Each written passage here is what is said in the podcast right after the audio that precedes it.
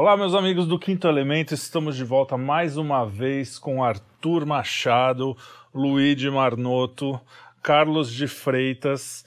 Eu sou o Felipe Trielli e nós vamos falar hoje com o contrabaixista da Orquestra Sinfônica do Estado de São Paulo e, além de tudo, tradutor. É, também é contrabaixista dos Smurfs, isso é muito importante também, e do Quintal Brasileiro, que é um quinteto de cordas. É compositor, tradutor. O cara cara é, é foda. Multitarefas. Vou ter que falar, tive que falar a palavra. É, estamos aqui com o Ney Vasconcelos. Muito prazer, Ney. Olá, boa noite. Prazer todo meu. Sou tudo isso, mas não sou modelo e atriz, hein? É. nem youtuber, nem, nem Instagram. Não, tô fora. O que já é um grande avanço. Infelizmente só reconhece o meu talento, né? Isso. Não a minha beleza. Como vai? Tudo bem? Tudo bom.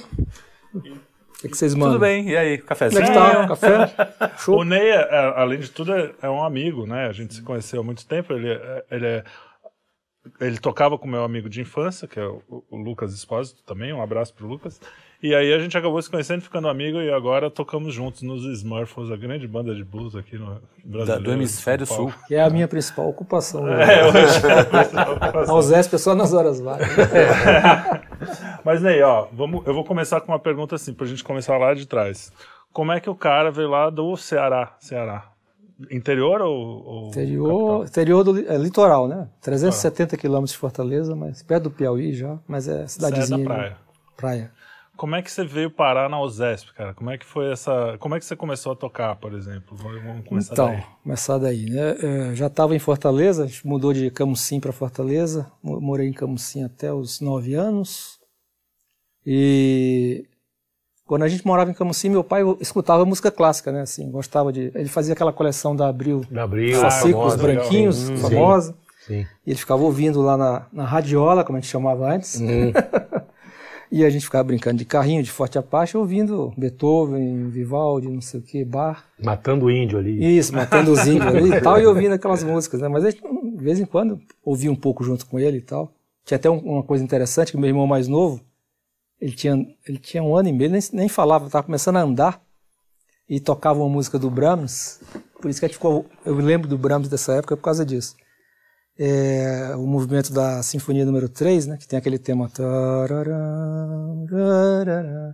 Quando começava a tocar isso, ele começava a fazer beicinho, começava a chorar. que massa. Aí a gente é criança, a gente faz, a gente, a gente queria sacanear com ele, a gente claro. começava a cantar, né? Aí a gente começava a fazer beicinho. Mas isso aí fazia, isso aí fazia parte do nosso cotidiano, em aí, Camusim. Né? Aí ele falou, vou aprender a tocar para isso, para chorar. chorar. Até hoje o irmão chora. É.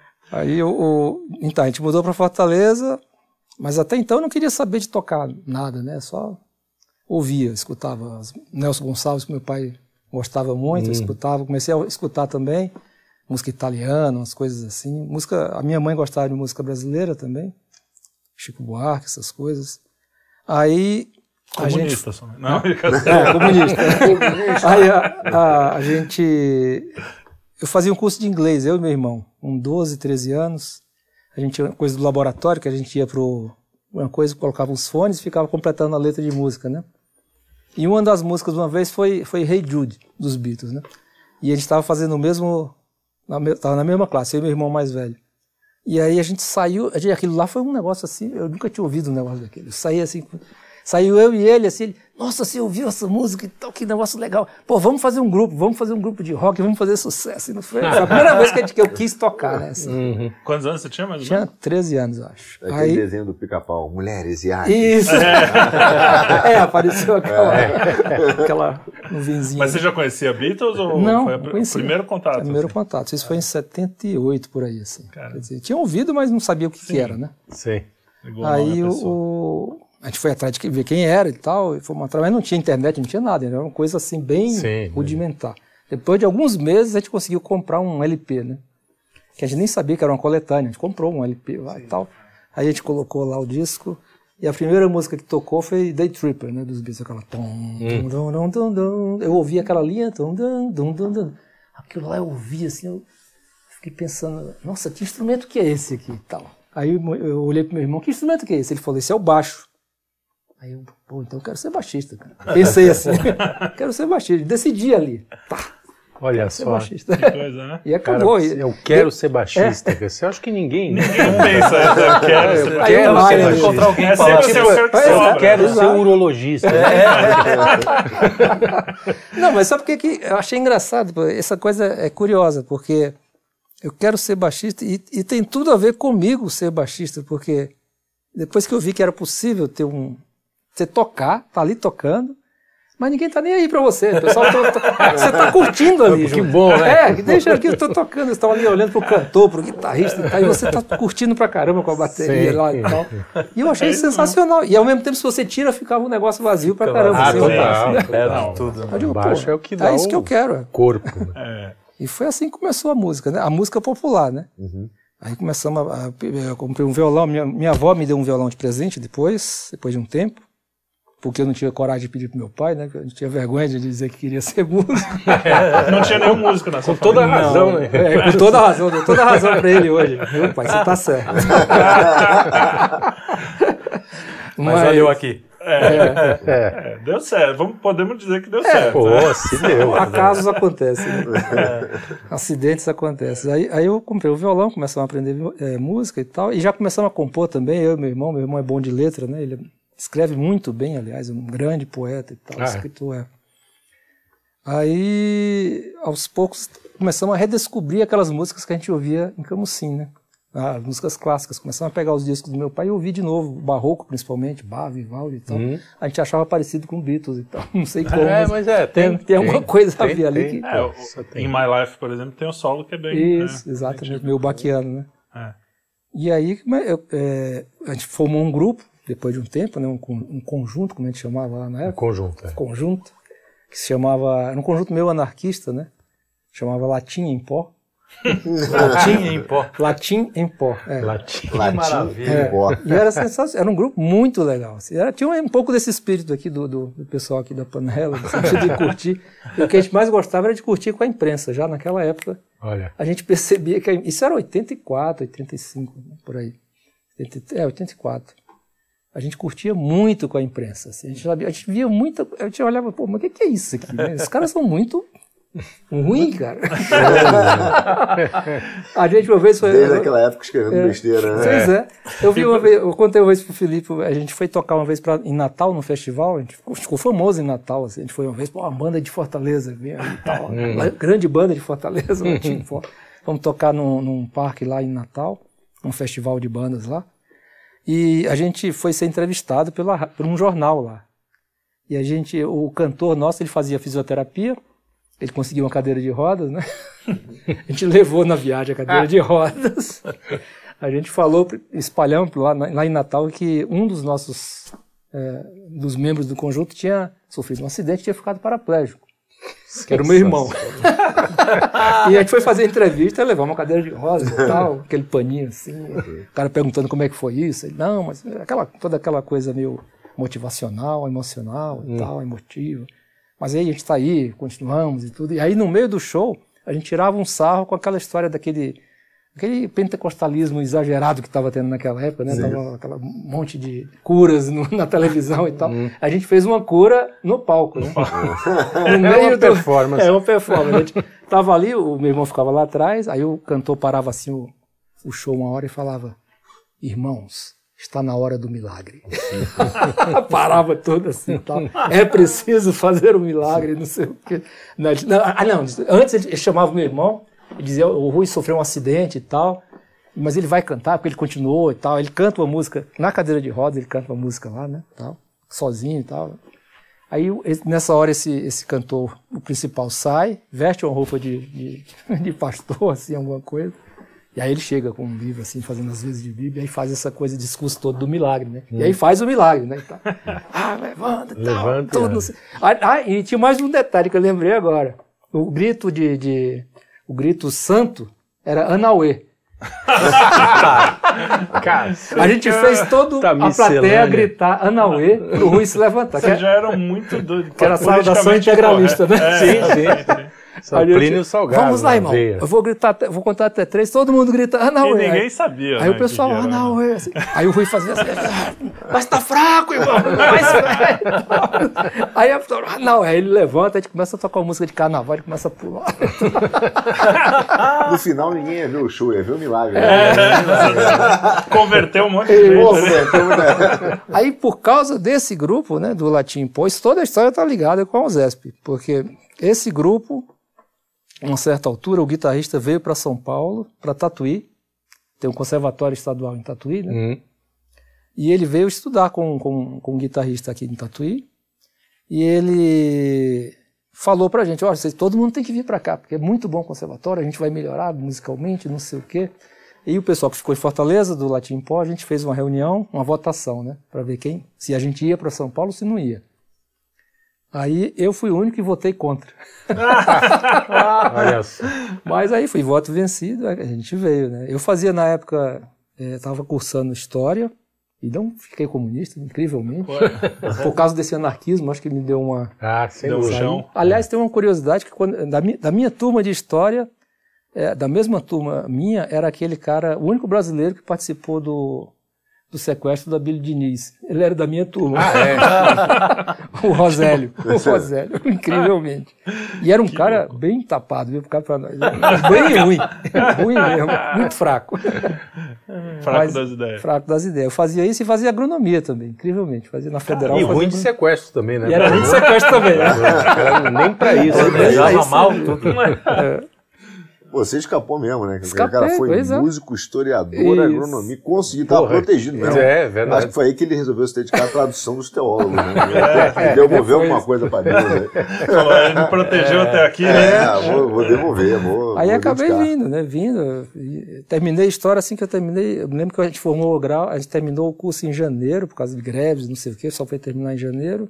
Em março eu peguei a Itapemirim, viação Itapemirim. Opa, já andei Coloquei nela. tudo lá, tinha, tinha 22 anos. Olha só. E vim embora para São E Paulo. recurso? Tatuí. Tinha grana pra, pra Então, vir? isso aí foi outra coisa. É, é, Meu pai não falou nada. Assim. Eu já falei que ia, que ia, comprei minha passagem com o dinheiro de um showzinho que a gente tinha feito lá. E ele nada de falar que ia me ajudar. E eu digo, caramba, será que ele não vai me ajudar? Eu vou ter que me virar lá, de algum jeito. A gente, a gente pensava em tocar na noite e tal, lá em Sim. Tatuí e tal. E a gente acabou tocando depois de um tempo. né? Mas no começo, Sim, Mas imagina. Tatuí deve ser difícil, porque deve ter 100 mil músicos, É, né? Tem o então, conservatório. mas depois de um tempo a Numa- gente num conseguiu. lugar Concorrência tem mais músico que, que gente. Que, que- A sorte é que a gente foi um grupo todo, né? A gente foi um grupo todo, já baixo, bateria, guitarra. E já estava azeitado. E já estava azeitado. E depois de um tempo a gente conseguiu já fazer alguma coisa. Mas tinha esse tempo, né? Eu sei que eu ia viajar às oito e meia da manhã num, num dia. Meu pai só foi falar comigo na meia-noite no dia anterior. assim. anterior. Chegou para mim e falou: Você vai mesmo, né? Aí eu digo: Vou. Aí ele disse: Bom, então. É, eu vou dar uma ajudazinha no começo para você se virar lá. Opa. Aí eu olhei assim, sério pra ele e disse, tá, obrigado. E dentro eu tava assim. Claro, claro. Aí graças a Deus ele, Ele era mandou. bravo, porque lá. Não, mas ele é reservado. assim. Reservado. Reservado. Mas é gente muito boa. Muito legal. Tentou me demover da ideia depois de uns 20 anos, ficou tentando ver se eu não saía da música, ia fazer medicina, mas depois, hoje em dia ele aceitou. Ele te assistiu? Chegou a te ver na USES? Viu quando a gente foi tocar lá em Fortaleza, né? Ah, Uma vez lá. Que legal. Foi com a minha avó lá. E Aí entraram ele para o ZESP. Ah, a entrada para o ZESP? Eu entrei em 90, na época do Eleazar ainda, né? Do Eleazar de Carvalho, o antigo maestro lá, que é conterrâneo. Inclusive, alguns amigos me chamam de conterrâneo lá na, na USESP, por causa que o, o Eleazar me chamava de conterrâneo. Ah, ah. Então, eu sou o conterrâneo lá. Aham, é seu apelido. E você então 93. pegou o comecinho, né? O, o comecinho. Você pegou pré-Nashling. Pré-Nestle, antes do Nestle. Que o três Nestle é que deu essa- Isso, Essa a, levantada. É. a reestruturação. A USESP tocava na, no Memorial da América Latina, não sei se vocês lembram, Hum. nas segundas-feiras, eram uns concertos bem, assim, meio digamos Sim. assim. Segunda-feira, 9 horas da noite, de graça, raramente enchia, Olha. e era só isso aí, uma vez por semana e tal, o salário era aquele salário razoável, para quem era solteiro era muito bom, mas eu imagino para quem tinha filho, não sei o que, devia ser. Para mim era ótimo, porque eu não tinha ainda filho, não era casado, então estava muito bom. Em 93 isso. Né? Aí de- em 97 teve a reestruturação. O Elezar morreu em 96, ficou aquele período meio nebuloso. Aí o Covas, né, era, o governador na época, resolveu fazer uma, uma orquestra de verdade mesmo, dar uma recalchutada.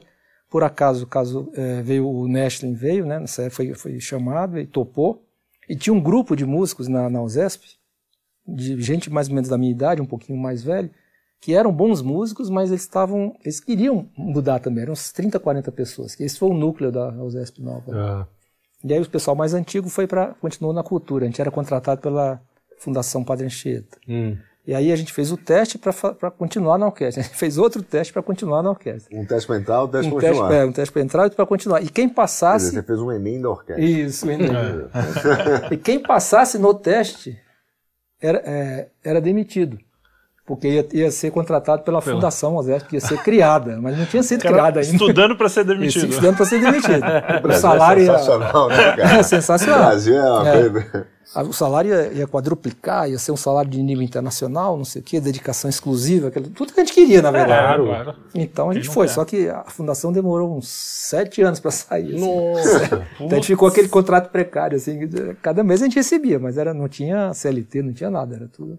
Aí em, nove- em 2005, acho que fizeram a fundação, aí foi tudo regularizado. E aí continuou até hoje, estou lá. Faz, ano que vem faz 30 anos que eu estou na USESP. lá. 30 anos, Ah, Zé. 93, né? Já- Eu não tinha nem nascido quando eu entrei lá, eu acho. É, tá com 25 agora. Pois é. Então, Agora, então essa foi a saga da USESP. né?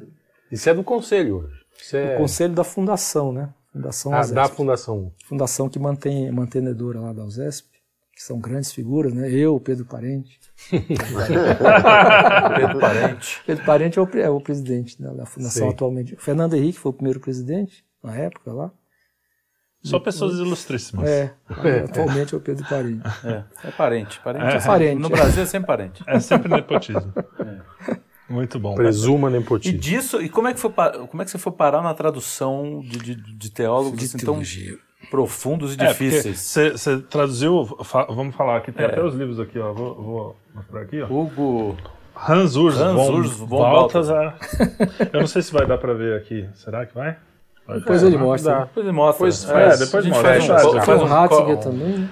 É, tem esses Cut do to- Von Balthasar, que é um só, teólogo. só traduziu bons teólogos. Só dizer, E tem o, o Balthasar o o Ratzinger, que o é o- ex-papa, é, o Papa Emérito, né? Hoje ainda é Papa. Primeiro. É, só encrenca, né, meu? Como Cara, é que foi? que Agora, coragem. Porque... É. Aí foi uma outra saga também. Aí tem que ver que a questão do meu, da religião em si, né? Do, se, eu pego, se eu pego toda a minha trajetória de vida mesmo, é, acho que a única coisa que eu posso dizer que, que dá unidade a toda ela é o, o meu ser católico, Aham. minha pertença à igreja. Tirando, acho que os dois primeiros dias de vida que eu não era batizado. Sim, sim. terceiro dia eu já fui batizado, então.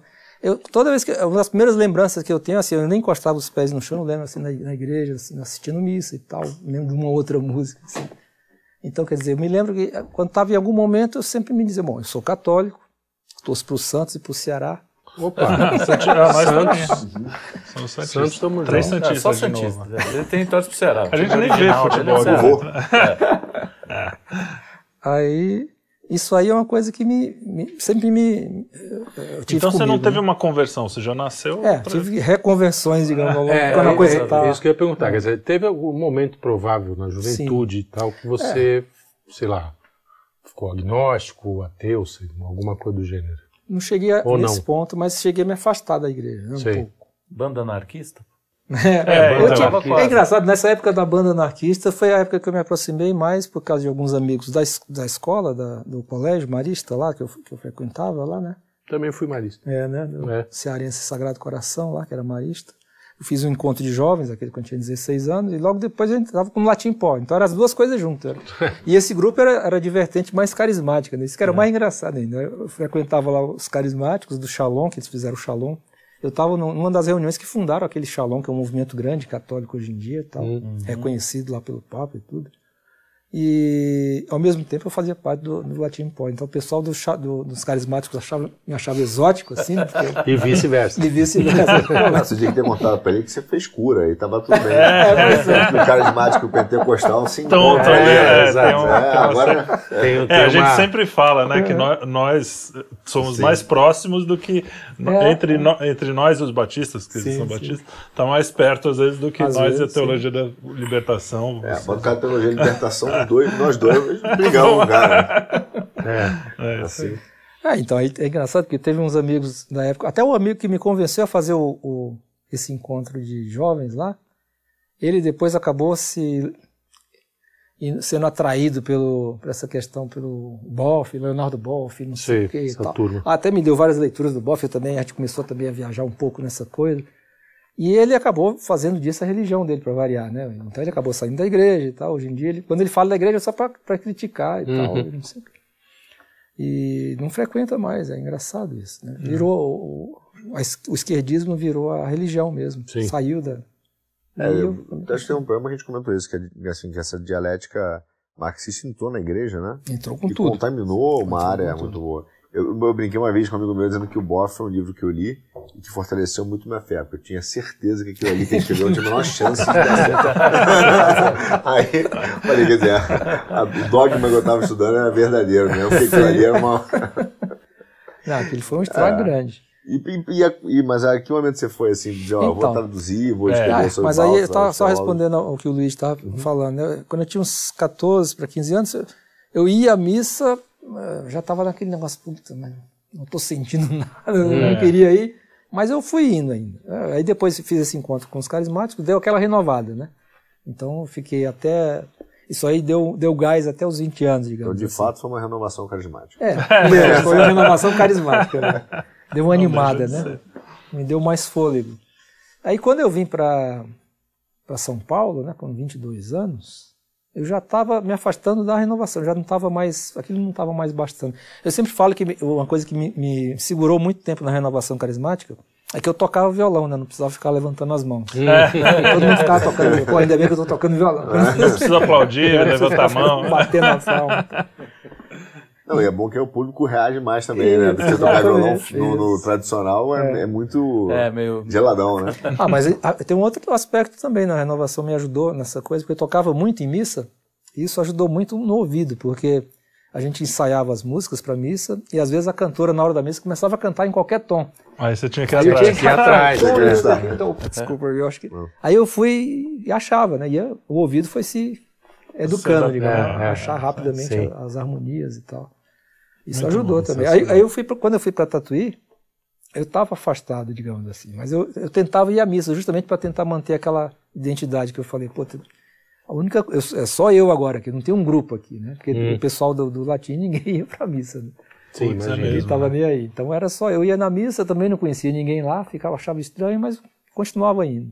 Quando eu vim para São Paulo, eu fui morar pertinho de Santa Cecília, era um, um quarteirão. Né? Eu falei, pô, Santa Cecília, padroeira da música, legal. Uhum, uhum. Quando eu fui à missa lá, eu achei horrível. Nossa, tem muita missa ainda esquisita hoje em dia, mas na época, tem. na década de 90, era bem. Foi o auge, né? Nossa Senhora. Porque não tinha. Hoje a gente ainda acha umas Isso. que não são esquisitas. Na não época não tinha, tinha quase nada. Eu digo, nossa senhora, mas que bagunça. A gente andando e conversando, e o padre rezando a missa lá, e você Aí aquilo foi, eu fui me afastando, aí o pessoal, ah, vamos tomar um chopp depois não sei o quê, você vai se afastando, né? Mas aquilo tá, doía, eu, eu não, não, queria aquilo, uhum. mas foi me afastando aos poucos.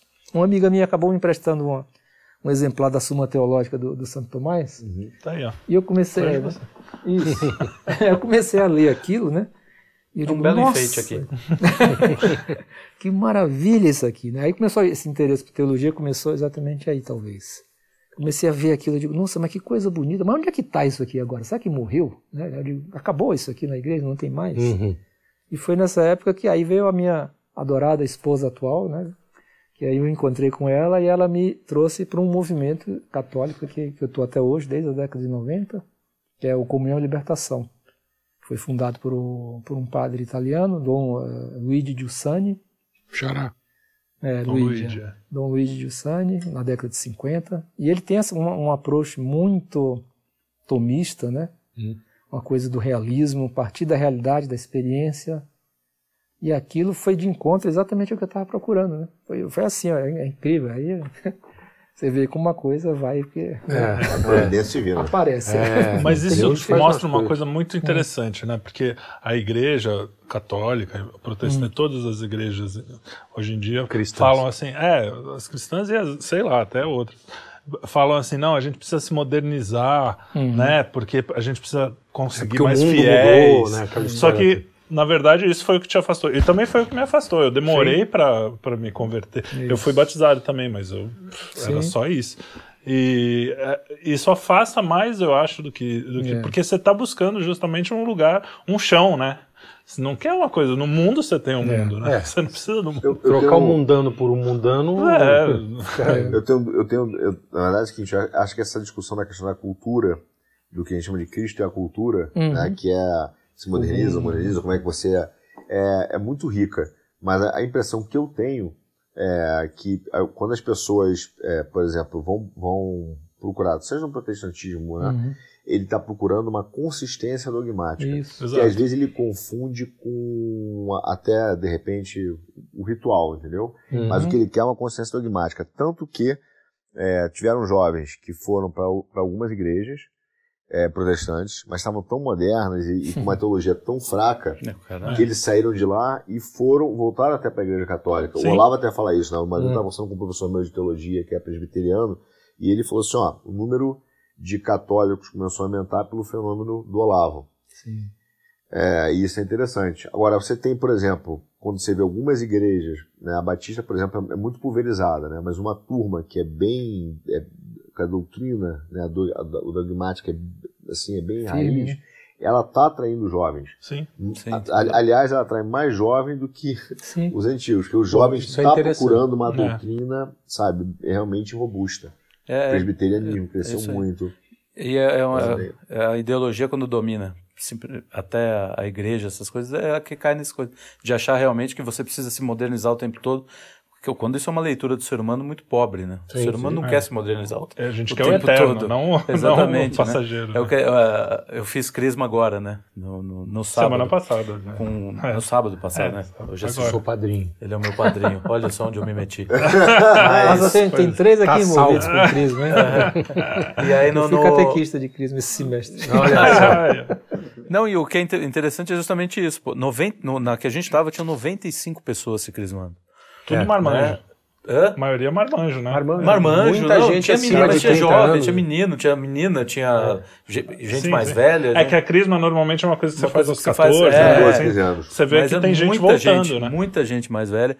E a Santa Generosa também no sábado, pessoas. 62 pessoas. Tem mais duas turmas com 50, mais é. 50.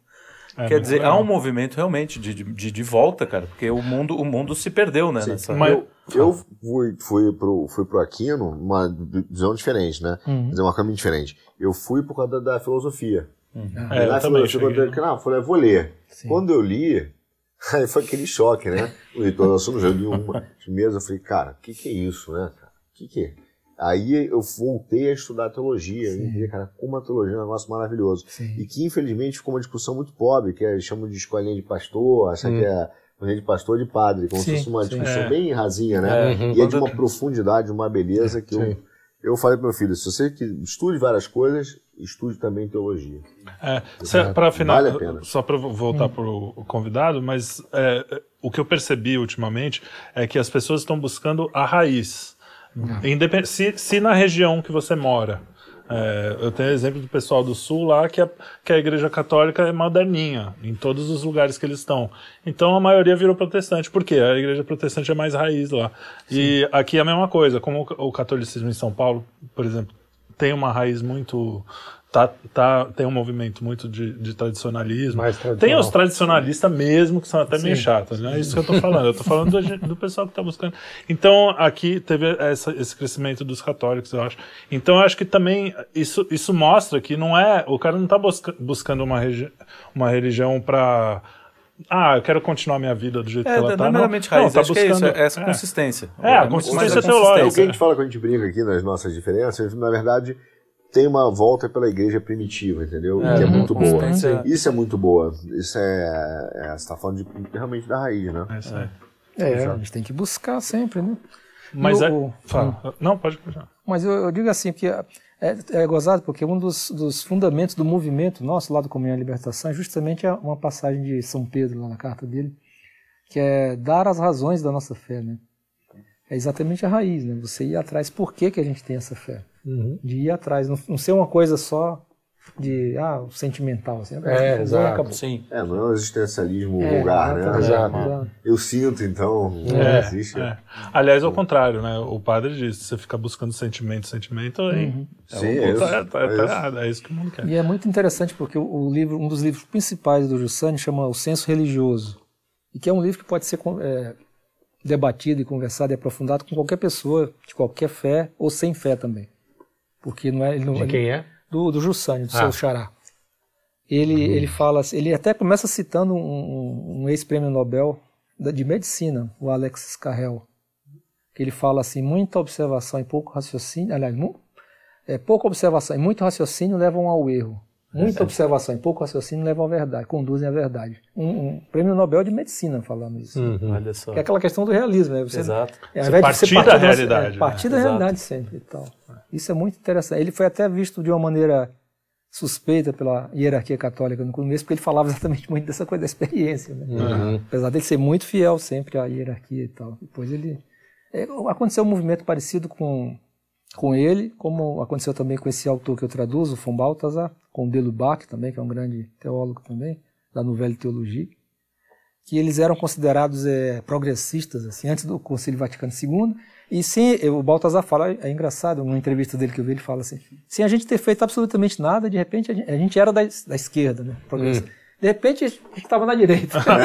Na extrema direita. E a né? gente nunca tinha não mudou nada, a gente Não só, mudou nada. só falava de Cristo, sabe? Só queria saber de Jesus. O mundo é que foi indo pra lá e pra cá. É, eu achei outro dia uma entrevista antiga do, do Baltazar no YouTube. Isso, eu vi isso. Você viu essa? Então, tipo, você vê que tá mal ali. É. Mas você vai ver, cara, não tem nada de progressista. Não, de terno, é, todo ali e tal. Hoje o cara vai dizer, cara, esse cara é hiper de É. direita. Extremo. Sensacional, é. E ele é, ele é brilhante, né? Eu Ele é. recomendo muito. Acho que um dos problemas, eu estava conversando com um amigo nosso, um dos grandes problemas que talvez hoje da, da crise que a gente viva na. Não uma crise também, não vou Uhum. tornar isso um problema grande, Uhum. mas porque talvez é, permita que a gente tenha tanta heresia em torno de certas questões da, da igreja, é a falta de bons teólogos, que acho que É. acabou ali no Baltazar. O Barth talvez sido Uhum. ele, né, que se dava muito bem os últimos. São os últimos E o Ratzinger, grandes, né? Ratzinger. Que eu gosto muito de ler. O Ratzinger que é, é, um- é um- uma cabeça privilegiadíssima. Hoje em né? dia eu acho que é é a única grande. grande, assim, né? É, e, de- e do Ratzinger pra cá tem um vazio. Que é do século XXI, não, Tá difícil. não vazio, Não tem não E, tem... e mesmo no protestante, você começa uns caras meio água com açúcar, meio moderninho, uma teologia coach, de né?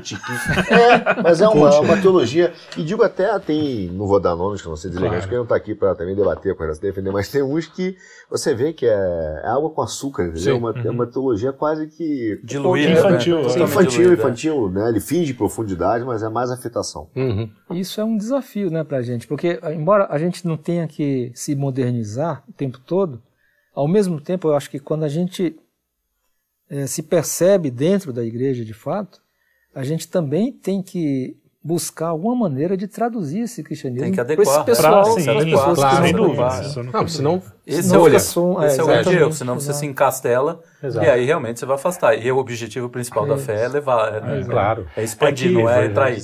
A Ou- diferença é você mudar um- uma, uma coisa da raiz mesmo, né? Que é o que os caras estavam começando a fazer. Ah, não, mas isso aqui não precisa. Hum, ah, não sei. Porque aí você tem que mudar as coisas que são mudáveis. são mutáveis. É. As coisas imutáveis você não, não pode. O né? problema é que teve uma época que, que a gente basicamente tirou a teologia de jogo, né? Ou, ou ah, tem dois momentos. Ou a igreja virou uma ONG, eu digo que é uma católica protestante, ah, não, só trabalho Uhum. social e preocupação social, esqueceu todo o resto. Espiritual. Exato. né? Ou então Virou virou, quase um encastelamento intelectual que o cara ficava lá só discutindo É. Sim. teologia de alta qualidade, esquecendo a realidade. É. E esse equilíbrio que é muito difícil na igreja, né? Você Uhum. ter uma boa teologia, Sim, um divulgá-la né? bem, É. divulgar o evangelho bem, né, explicando, junto com a sua, a, a- a sua ação na realidade social. Nesse Sim. ponto, o livro, a- aquele A Verdade é Sinfônica, é bem interessante, porque ele, ele trata exatamente desse, desse pluralismo, né? A verdade é Sim. Como tudo é. Esse título aí foi um dos que mais me. Foi, acho que foi o primeiro título que me atraiu desse autor, né? Tradução é sinfônica mesmo ou você deu um jeitinho só pra, só pra puxar pro teu lado, Puxando a Só pra dizer, bom, a verdade é o contrabaixo. Aí ele achou meio pesado e ficou é, só na é, sinfônica. Acho que eles vão descobrir que não é assim. Ou for sinfônica mesmo. Mas é interessante você falar que a verdade é o contrabaixo, né? Porque é aquilo que a gente estava conversando ali. Porque é, na verdade. Né? É, isso aí a gente Isso é óbvio. É, não vou. Vamos disfarçar um pouco. Né? Porque se você pensar o que eu toco lá, no, por exemplo, a verdade é sinfônica. Por que, que ele fala que a verdade é sinfônica? Veja como é uma. uma, uma ele, o livro você não precisa nem ler, basta ficar com o título. Esse é daqueles que você fica com o título, sabe? Uhum, Porque a verdade, se você pegar na orquestra sinfônica, se você pega a partitura do. Eu falei até pro Daniel ali. Você pega a partitura do Boé, está lá no meio da orquestra. Ela está na clave de Sol, ela tem uma linha completamente diferente da linha do contrabaixo, por exemplo. Uhum. Completamente diferente. Mas as duas, se estiverem ligadas ao centro, que é o, o maestro ali, ao tempo tocando juntos, embora sejam bem diferentes, as duas são, são verdades que se complementam. Né? Por isso que a verdade é sinfônica, ela tem que estar Analogia junto. Perfeito. É perfeito. Se cada um começa a tocar na hora que quer, do jeito que quer, Aí virou uma cacofonia. Então eu até estava brincando, então a mentira é cacofônica. É. Muito bom isso mesmo. Mas é isso mesmo, às vezes você não toca nem a, não é a mesma nota, né? não, né? Na harmonia, nota, justamente, você está é. tocando notas diferentes, mas. Às vezes são até conflitantes, para depois se resolver tal. É uma coisa que é, tem atenção. É, mas cada talvez essas, essas diferentes, dessas diferentes linhas cristãs aí, isso. talvez sejam isso, né? É isso São linhas é, diferentes. E, e, cada ser humano também vai para cada instrumento, né? Sim. E ele fala, ele fala, ele faz essa. De repente tem um negócio desse. Essa analogia, né? No, no próprio Evangelho e tal, na, nas cartas de São Paulo, nos Atos, ele fala, tem as, tens, as tensões estão na igreja sempre, desde o começo. Sim, sim. sim Pedro, Paulo, né? Maria, Maria, João, hum. a coisa da, da, hierarquia, da santidade, tudo. Está tudo ali. Só que tudo tem que estar tá junto, né? É, quando você fecha o, na filosofia é. a gente fala, quando você fecha o sistema de ideias e não é contraditório, uhum. você vai, vai botando o sistema de ideias, ele pode ter suas tensões, mas ele é. acaba desde que ele, é, Desde que ela obedeça ao, ao centro, a, ao centro que é a realidade. Né? Isso, Isso, então tem, tem, um sistema de ideias Sim. que está ali harmônico. E é, tá porque ele pode ser verdade dentro é, da própria bolha ali. Kant, faz, o Kant faz... vai perverter isso. O Kant, é, exatamente. A verdade vai virar que, aquilo que você consegue perceber naquele momento. Isso. Apenas. Mas você, um recorte, você, um recorte. você escolheu você chegou assim um dia, ah, eu vou pegar tipo, os maiores teólogos da história é, é, vou, em alemão vou e vou traduzir. Casa, Como é que é? Tomando uma sopa. Né? Vou traduzir. Vou traduzir pica-pau. Assistindo pica-pau, pica-pau não resolve. É, pica-pau não fica meio preenchendo. O cara tá dando um rolê na Alemanha, teve... pegou o Baltzar ali e falou, ah, vou traduzir. É. Ou, ou você teve outras traduções no decorrer? Como é que foi? Não, para começar, a língua. Você, você obviamente alemão, foi né? aprender alemão, é autodidata, não. não. Ele foi meu, meu professor de alemão, foi o Fumbaldo É mesmo, olha é. só. O até Olavo tem... até fala para aprender língua assim também. Né? É, lembra, Tem o... um colega lá da orquestra. ele é bom. É. Porra, Tem um pode, colega pode que começar com o pica-pau, não? É. Ainda tô lá, né? É, eu tô no pica-pau ele é Em inglês ainda. É, é uma coisa mais suave. um colega meu que morou na Alemanha vários anos, né? Um colega do contrabaixo que ele morou vários anos na Alemanha, tocou na, na ópera de Frankfurt. E faz anos que ele está aqui na orquestra, né? E ele fala assim para mim, pô, mas você lê uns negócios em alemão aqui que tem um monte, acho que a maioria dos alemães não vai entender. É porque as palavras... Ele fala assim, e você não consegue pedir um café em alemão lá, senão... você é conhece verdade, as palavras é, elevadas, mas eu, não conhece o... Às vezes eu vou lá e me enrolo, porque eu não, não pratico falar, é, só leio, né? Eu, eu, mas eu cheguei ele eu estava assistindo pica-pau, né? não, eu tava, na verdade, aconteceu por causa do seu xará também, do, do Jussani, porque hum. a minha esposa, ela começou a fazer um, um mestrado, começo de 2000, nos anos 2000 e pouco, sobre o Jussani, né? E o Baltazar era uma das influências do Jussani, hum. um dos caras que influenciou o Dom Jussani. E aí eu comecei a procurar, para ajudar ela, comecei a ver os autores que, que, que ajudavam, que tinham influenciado, tinha o, o, Romano Guardini, que apesar do nome também é alemão tal. E aí eu vi o Baltazar. Baltazar, eu fiquei perguntando, quem que é esse Baltazar? Aí todo mundo que eu perguntava ficava falando, Ih, esse cara, nossa, esse cara é um hum. negócio difícil, esse cara é um é, Não é pro teu bico, né? É, né? eu digo, cara, mas tudo bem. Aí eu fui uma vez numa turnê da orquestra pela Europa, pela Europa e eu vi lá na Itália, ali no, na praça do, do Duomo lá, esse, esse título, né? La Verità Sinfônica, lá em, italiano. Eu digo, puta, esse, esse aqui é legal. Hum, só pelo título pegou. É. Aí comecei a ler italiano, que eu consigo ler italiano. Fui lendo assim, eu digo, caramba, esse negócio é difícil pra caramba, o título é bonito. Mas eu comecei a ler. Aí quando eu cheguei aqui, Caramba, esse negócio é difícil pra caramba. Eu vou ler em alemão e traduzir.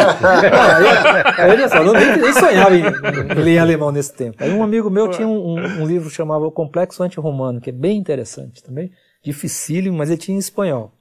Aí foi a questão da tradução pela primeira vez para mim, assim, porque eu comecei a traduzir só para entender o livro. Né? Sim. Para mim, assim, lendo espanhol para cá e tal. Eu traduzi o livro todinho e tal. Aí falei para esse meu amigo, eu falei, pô, você traduzir esse livro, aí, legal. Ele falou, pô, você podia traduzir mesmo de verdade, mas ele falou, mas para traduzir mesmo, para publicar, tem que ser do original. Aí, aí puta, mas o original é alemão, né? eu não sei nada de alemão. Tinha estudado uns quatro meses de alemão lá no Senac, em 1990, lá, não lembrava mais quase nada. Hum. Mas aí eu fui aquela coisa, eu pedi um. Entrei em contato, o, o Von Balthasar, ele, ele fundou uma editora, né? A Johannes Verlag, 1950, para publicar as coisas dele. Eu entrei em contato com essa editora pela, por e-mail, pedi um livro, e eles devem ter estranhado, eles mandaram até de graça. Eu ia comprar, né? Eles mandaram de graça. Pô, um cara no Brasil pedindo complexo anti-humano, vamos mandar e tal. Mandaram de graça. Eu, eu fiquei assim, eu li assim um parágrafo. Mas isso aqui deve ser o verbo, isso aqui deve ser não sei o quê.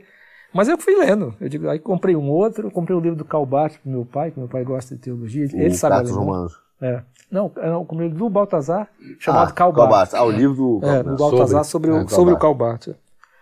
E dei pro meu pai, mas na verdade era pra, quando eu ia em Fortaleza de férias, eu pegava o livro e ficava. Uhum. Eu me lembro que eu deitava na rede assim, ficava, vamos, eu ficava lendo, pá, lia assim uma frase inteirinha, o que é que eu entendi dessa frase aqui? Uhum. Aí foi assim, fui aos poucos. Aí eu, fui, eu falei assim, eu vou ler esse negócio todo dia, todo dia eu vou ler esse negócio, vai entrar na minha cabeça. E comparava com outra língua e tal, e não sei o que e tudo. Até que um dia eu resolvi começar a traduzir o, a Verdade Sinfônica. Né? Fui traduzindo, tinha uma versão em espanhol, e aí eu olhava ver se tinha feito muita besteira. Ficava comparando, né? Sim. Sim. E Não, fiz a tradução. E é interessante. Aí uma semana no... você traduziu. é, porque no final acaba sendo uma tradução até que. Às vezes o cara sabe a língua, ele passa batido por algumas coisas que Sim. você tem que prestar atenção. Sim. Você não sabe ah, claro. exatamente. Isso aqui, não, mais né, cuidado, você acaba tendo mais é. cuidado, exatamente. E, o Zé Paulo Paz diz que você precisa ser bom na sua língua, não na, na língua. É, dizem isso, que é na língua original. E eu traduzo é, a, um caneta, né? É. Eu traduzo o livro todinho a caneta. Tem um monte de livro, tudo em caneta lá. Aí, aí. aí, aí depois você passa pro... Depois eu passo pro computador, já faço uma outra revisão, já passando e tal. Eu lembro que eu terminei essa Verdade Sinfônica todinha a caneta, aí eu fui ler assim e tal. Aí eu li assim uns três capítulos, falei, puta, isso aqui tá uma merda.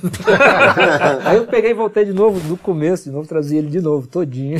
Cara, novo, cara, que trabalho. Foi sua primeira tradução? Hã? Esse foi, foi sua primeira, primeira tradução. tradução. Verdade Sinfônica. Eu, eu não consigo fazer isso. Nem... É. Mas é porque eu... era bom pra mim. É, escrevi, cara, escrevi. Você queria aprender assim, aquilo, né? É. Eu, mal, eu mal leio o traduzido já. mal entendo traduzido. Mal entendo. Não, no caso desses aqui é, é, Esse é, difícil, é, é difícil mesmo. Isso aí não, é complicado. Enfrentamento com os, com, assim, com os conceitos teológicos e tal? Então, eu não, eu não sabia nada de teologia no começo, né? É engraçado como depois eu ficava pensando, nossa, agora eu já vi esse autor várias vezes, essa citação várias vezes, já conheço quem é o, o cara. Aí você vai, muito é, bom. Você vai, vai puxando o fio, puxando, né? né? É. No começo eu não, não entendia nada, né? não sabia quem que era, nenhum que, que ele citava, nunca tinha ouvido falar nem do Calbar, por exemplo. Pô, bacana. Foi tudo do começo mesmo, assim. Pá. É, isso às vezes é uma armadilha para quem está traduzindo, né? É, Porque às sim, vezes a, a citação sim. quer dizer uma coisa, é, é, né? você traduz meio ao pé da letra, uhum. perverte o sentido sim. do que o cara está querendo eu dizer. Eu tento sempre ter uma, uma e outra. tem os haters literários, né? Tem, que o cara fica é, especialista tem, de plantão ali, que o cara tem os três do mundo, assim. Não era esse o conceito do bar que o cara escreve uma crônica destruindo a tua tradução. No caso desse livro, assim, tem três caras no mundo, assim. Capaz. Não, mas tem eu fiquei um deles confortado, sabe por quê? Eu tinha esse Verdade Sinfônica, tinha uma frase que eu não sabia se ele queria dizer uma coisa ou se queria dizer exatamente o contrário, porque tem um, um terminho alemão lá que é dor, uhum. que às vezes pode servir para uma afirmação, mas pode ser um entretanto também. Eu digo, caramba, ele quer dizer o ai, contrário ou não? Aí, e tinha um, um violoncelista alemão na orquestra na época, né? E aí eu peguei a versão espanhola e dizia, ah, então é assim. Aí eu, só por curiosidade, peguei a italiana. Um traduziu de um jeito e outro traduziu de outro. Caramba, agora ferrou de vez. Vou perguntar para o alemão. Aí ele falou: não, a, espanhola está. Ou a italiana, não lembro. Sim, sim. Mas aí você. Também tinha alguém para. É, não, não sou eu que Cara, passo pela... Essa experiência, né? É. esse problema. O, né? o, o Elpidio, que é um amigo nosso comum que traduz romeno, ele disse que a melhor tradução de Goethe da, em Portugal, o cara não sabe alemão, o Olá. tradutor. É. Ele foi fazendo isso, cotejando uhum. várias eh, uhum. uh, traduções de outras línguas. É. Dá um trabalho É considerada a melhor tradução. É. Pô, mas é um trabalho, cara. Sim, dá um trabalho. Não, é um. Não, é Você tem que achar a passagem no outro livro. Ah, mas toda coisa boa é trabalhosa, né? É, tem que ser mesmo.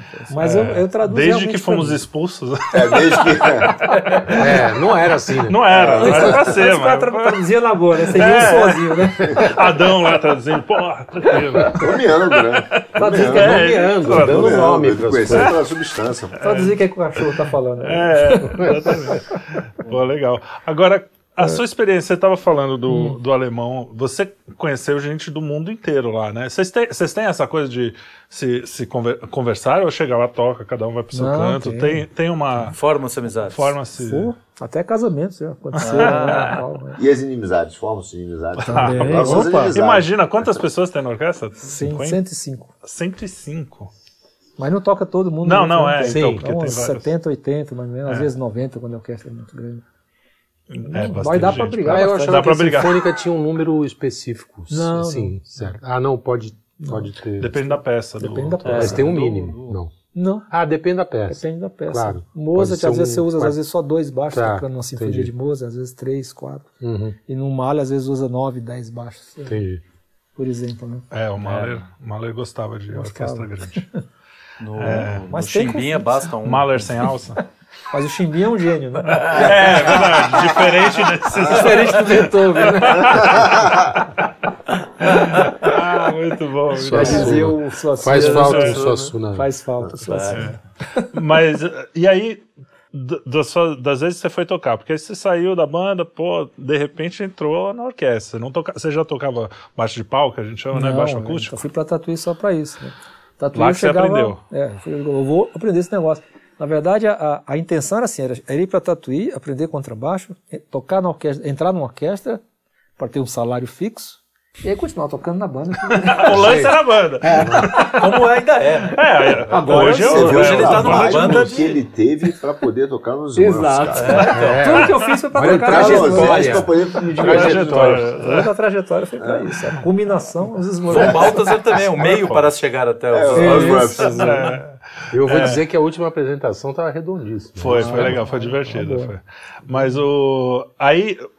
Você tocou também no mundo inteiro com a USESP, né? Sim, até na China. Você, ficou, você entrou na USESP já ficou? Foi a primeira e já ficou? É, não, eu toquei de 90 a 93 eu toquei no Teatro Municipal. Ah, tá. Então, e, e aí você tocou no mundo inteiro. É. Você, tem algum que você pode falar assim, não, esse concerto foi o da minha vida?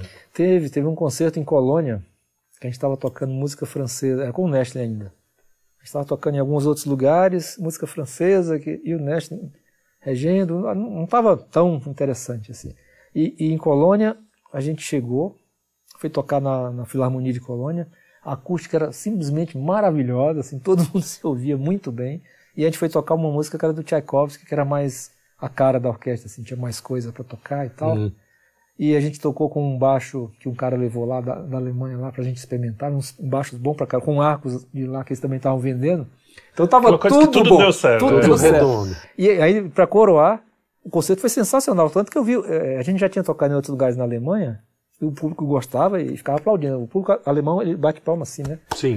Bate palma ali, é, não é ruidoso, mas é demorado, se eles gostam. Eles ficam ali um bom tempo assim. Uhum. Tanto que a gente tocou a primeira vez que começaram a aplaudir, a gente falou, Ih, eles não gostaram e tal. Só que eles não paravam. Ficavam... é porque não é, eles é, não é isso. Não é... Só que em Colônia, quando a gente terminou, os caras levam. Ai, eu vi um alemão gritando assim. Pô, então, alemão gritando é, é, de duas uma. É. Ou tava briado. perigoso, né? O show foi na Oktoberfest. É, Mas o mais legal foi assim, pra coroar, ele terminou de saindo do palco, veio umas meninas com uns, cho uns chopinhos Kölsch, assim, pra gente tomar zero. Pô, pô é, é, é, paraíso, né? Oktoberfest. é, todo isso que é, Esse foi um dos melhores concertos que eu me lembro. Que legal, assim, que foi legal. muito bom. Teve outros bons concertos também. E a primeira vez que tocou lá na, na Viena, em Viena, que é a casa, casa da, da música... Lá. Musikverein, né? aquela foi difícil, porque é um prédio antigo que não foi feito para aquilo, né? Hum. E a gente tocava lá atrás, eh, na posição muito diferente que a gente toca, a gente ficou atrás da orquestra, lá atrás da, da percussão. E, era, e tinha uma coluna aqui assim, uma coluna aqui, a gente não via o outro baixista direito. Uau. Foi um negócio bem difícil, mas a acústica era muito boa, então deu para se salvar. Legal. E a, acústica- e a sala maravilhosa, né? Você fica, pô, tô no Music Ferrari né? aqui. Hum. É, exato. A orquestra tocou também lá na Filarmônica de Berlim, na Filarmonia. É, isso também. Mas o pessoal gostou mesmo foi da Irlanda, porque tinha a Guinness lá. E tinha você- Guinness, né? Guinness. Então foram três grandes lugares. Foi Colônia, foi Viena, é, Berlim, quatro lugares. E o famoso Boteco em São. Paulo. Que... é. E o público? Como é que você vê a, Hum. a trajetória do público de é, música clássica? Ah, tem um, um exemplo bom para te falar disso aí. Primeira vez que a gente foi para a Europa, né? A gente estava no avião, a gente estava num voo noturno. Aí, a uma certa altura, o comandante falou: Atenção, senhores, gostaríamos de, de comunicar que estamos tendo orgulho de transportar a Orquestra Sinfônica do Estado de São Paulo. Não sei o quê. Aí o avião todo bateu palma e tal. A gente, pô, legal. e tal. Aí, depois de vários anos, uns 10 anos depois, a gente estava indo de novo para a Europa, né? Aí o, o avião, o cara também. Atenção, senhoras e senhores, gostaríamos de comunicar. de- Opa, que estamos levando a equipe do Michel Teló para junto conosco. então você vê que houve uma- um progresso né? nessa década de 2000. Já se levantou para agradecer o Michel Teló e Eu queria E nem era um o Michel pouquinho do Teló, hein? uísque, por favor. Nem Nem era, isso, era é só a banda, É só a banda do Michel Teló. Tá Pior bom, ainda. tá bom. E vocês não foram nem mencionados. Nem foi mencionado. Que "Pô, decadente. acho que a gente está evoluindo, né? a educação brasileira está evoluindo. Ah, só falta Cara. de ser contratado para fazer a abertura do show do Chimbinha. Aí, ao fim. Não, vamos abrir aqui, ó. Deixa eu ver. O chimbinha lá. Ô, Ney, mas, É mas tem, é tem público. Quer Tem dizer, se- público, é, mas é, assim, tem, tem um fator muito, muito é, desfavorável ali, que é a Cracolândia. né? É, É, eu ia Só falar isso. piorou desde Eu ia falar 99. isso. Então, eu tive é as experiências que eu tive lá não foram muito Não é- legais, não é- não. Eu, eu, não que fui assaltado nada, Sim, mas, mas, é, o a- entorno é muito é, feio. Né? né, Por, não, não, por algumas vezes eu- minha mulher falava, vamos ver e tal. Eu declinei por preocupação com a segurança É, da é. Cracolândia. Você se arruma e tal, aí você vai pra lá, é, é, Não, é um você- ambiente hostil, a né? primeira vez que eu fui, eu fui de, de metrô. Ah, a gente tava junto. Tava não junto, foi? né? É. Acho que ah, sim, não, né? Não sei. É que eu também fiz essa burrada. Eu acho que fui foi. de foi a metrô à noite e, pô, eu fui vestidinho, né? Cara, quando Não você era terno e gravata, mas Não, não era, mas chique. tava com um blazer. Tava... Isso aí, você agora passa melhorou. ali no meio né? da... da- Isso agora melhorou porque você tem uma passarela que vai direto da luz até Ah, a sala é? sem passar pela coisa. Ah, Mas Porque Ah, a, a são gente, o guarda Não. parou a gente. Falou, Além de vocês são loucos que vocês vão É, eu aí." ia de Uber, mas mesmo assim... O- a polícia É, O. Uber acho que nem chega lá. Nem, Não, não, na sala São Paulo chega. Chega, Porque sala tem- São Paulo não chega.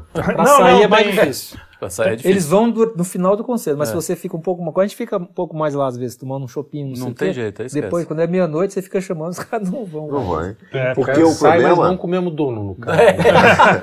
Mas o problema não é pra sai. quem vai, não é pra. É minha preocupação é que aconteça, nunca aconteceu, graças a Deus. Mas tem essa modalidade do assalto agora que o cara quebra a janela, né? É, já Ele enfia a quebra, já ele sabe o celular, sabe com ingresso. Não, né? é, então- Agora, É- é uma isso, tristeza, né? Isso, assim, é insolúvel. Quer dizer, Pois é. pelo não menos A na- própria na orquestra região. lá, a organização, ninguém.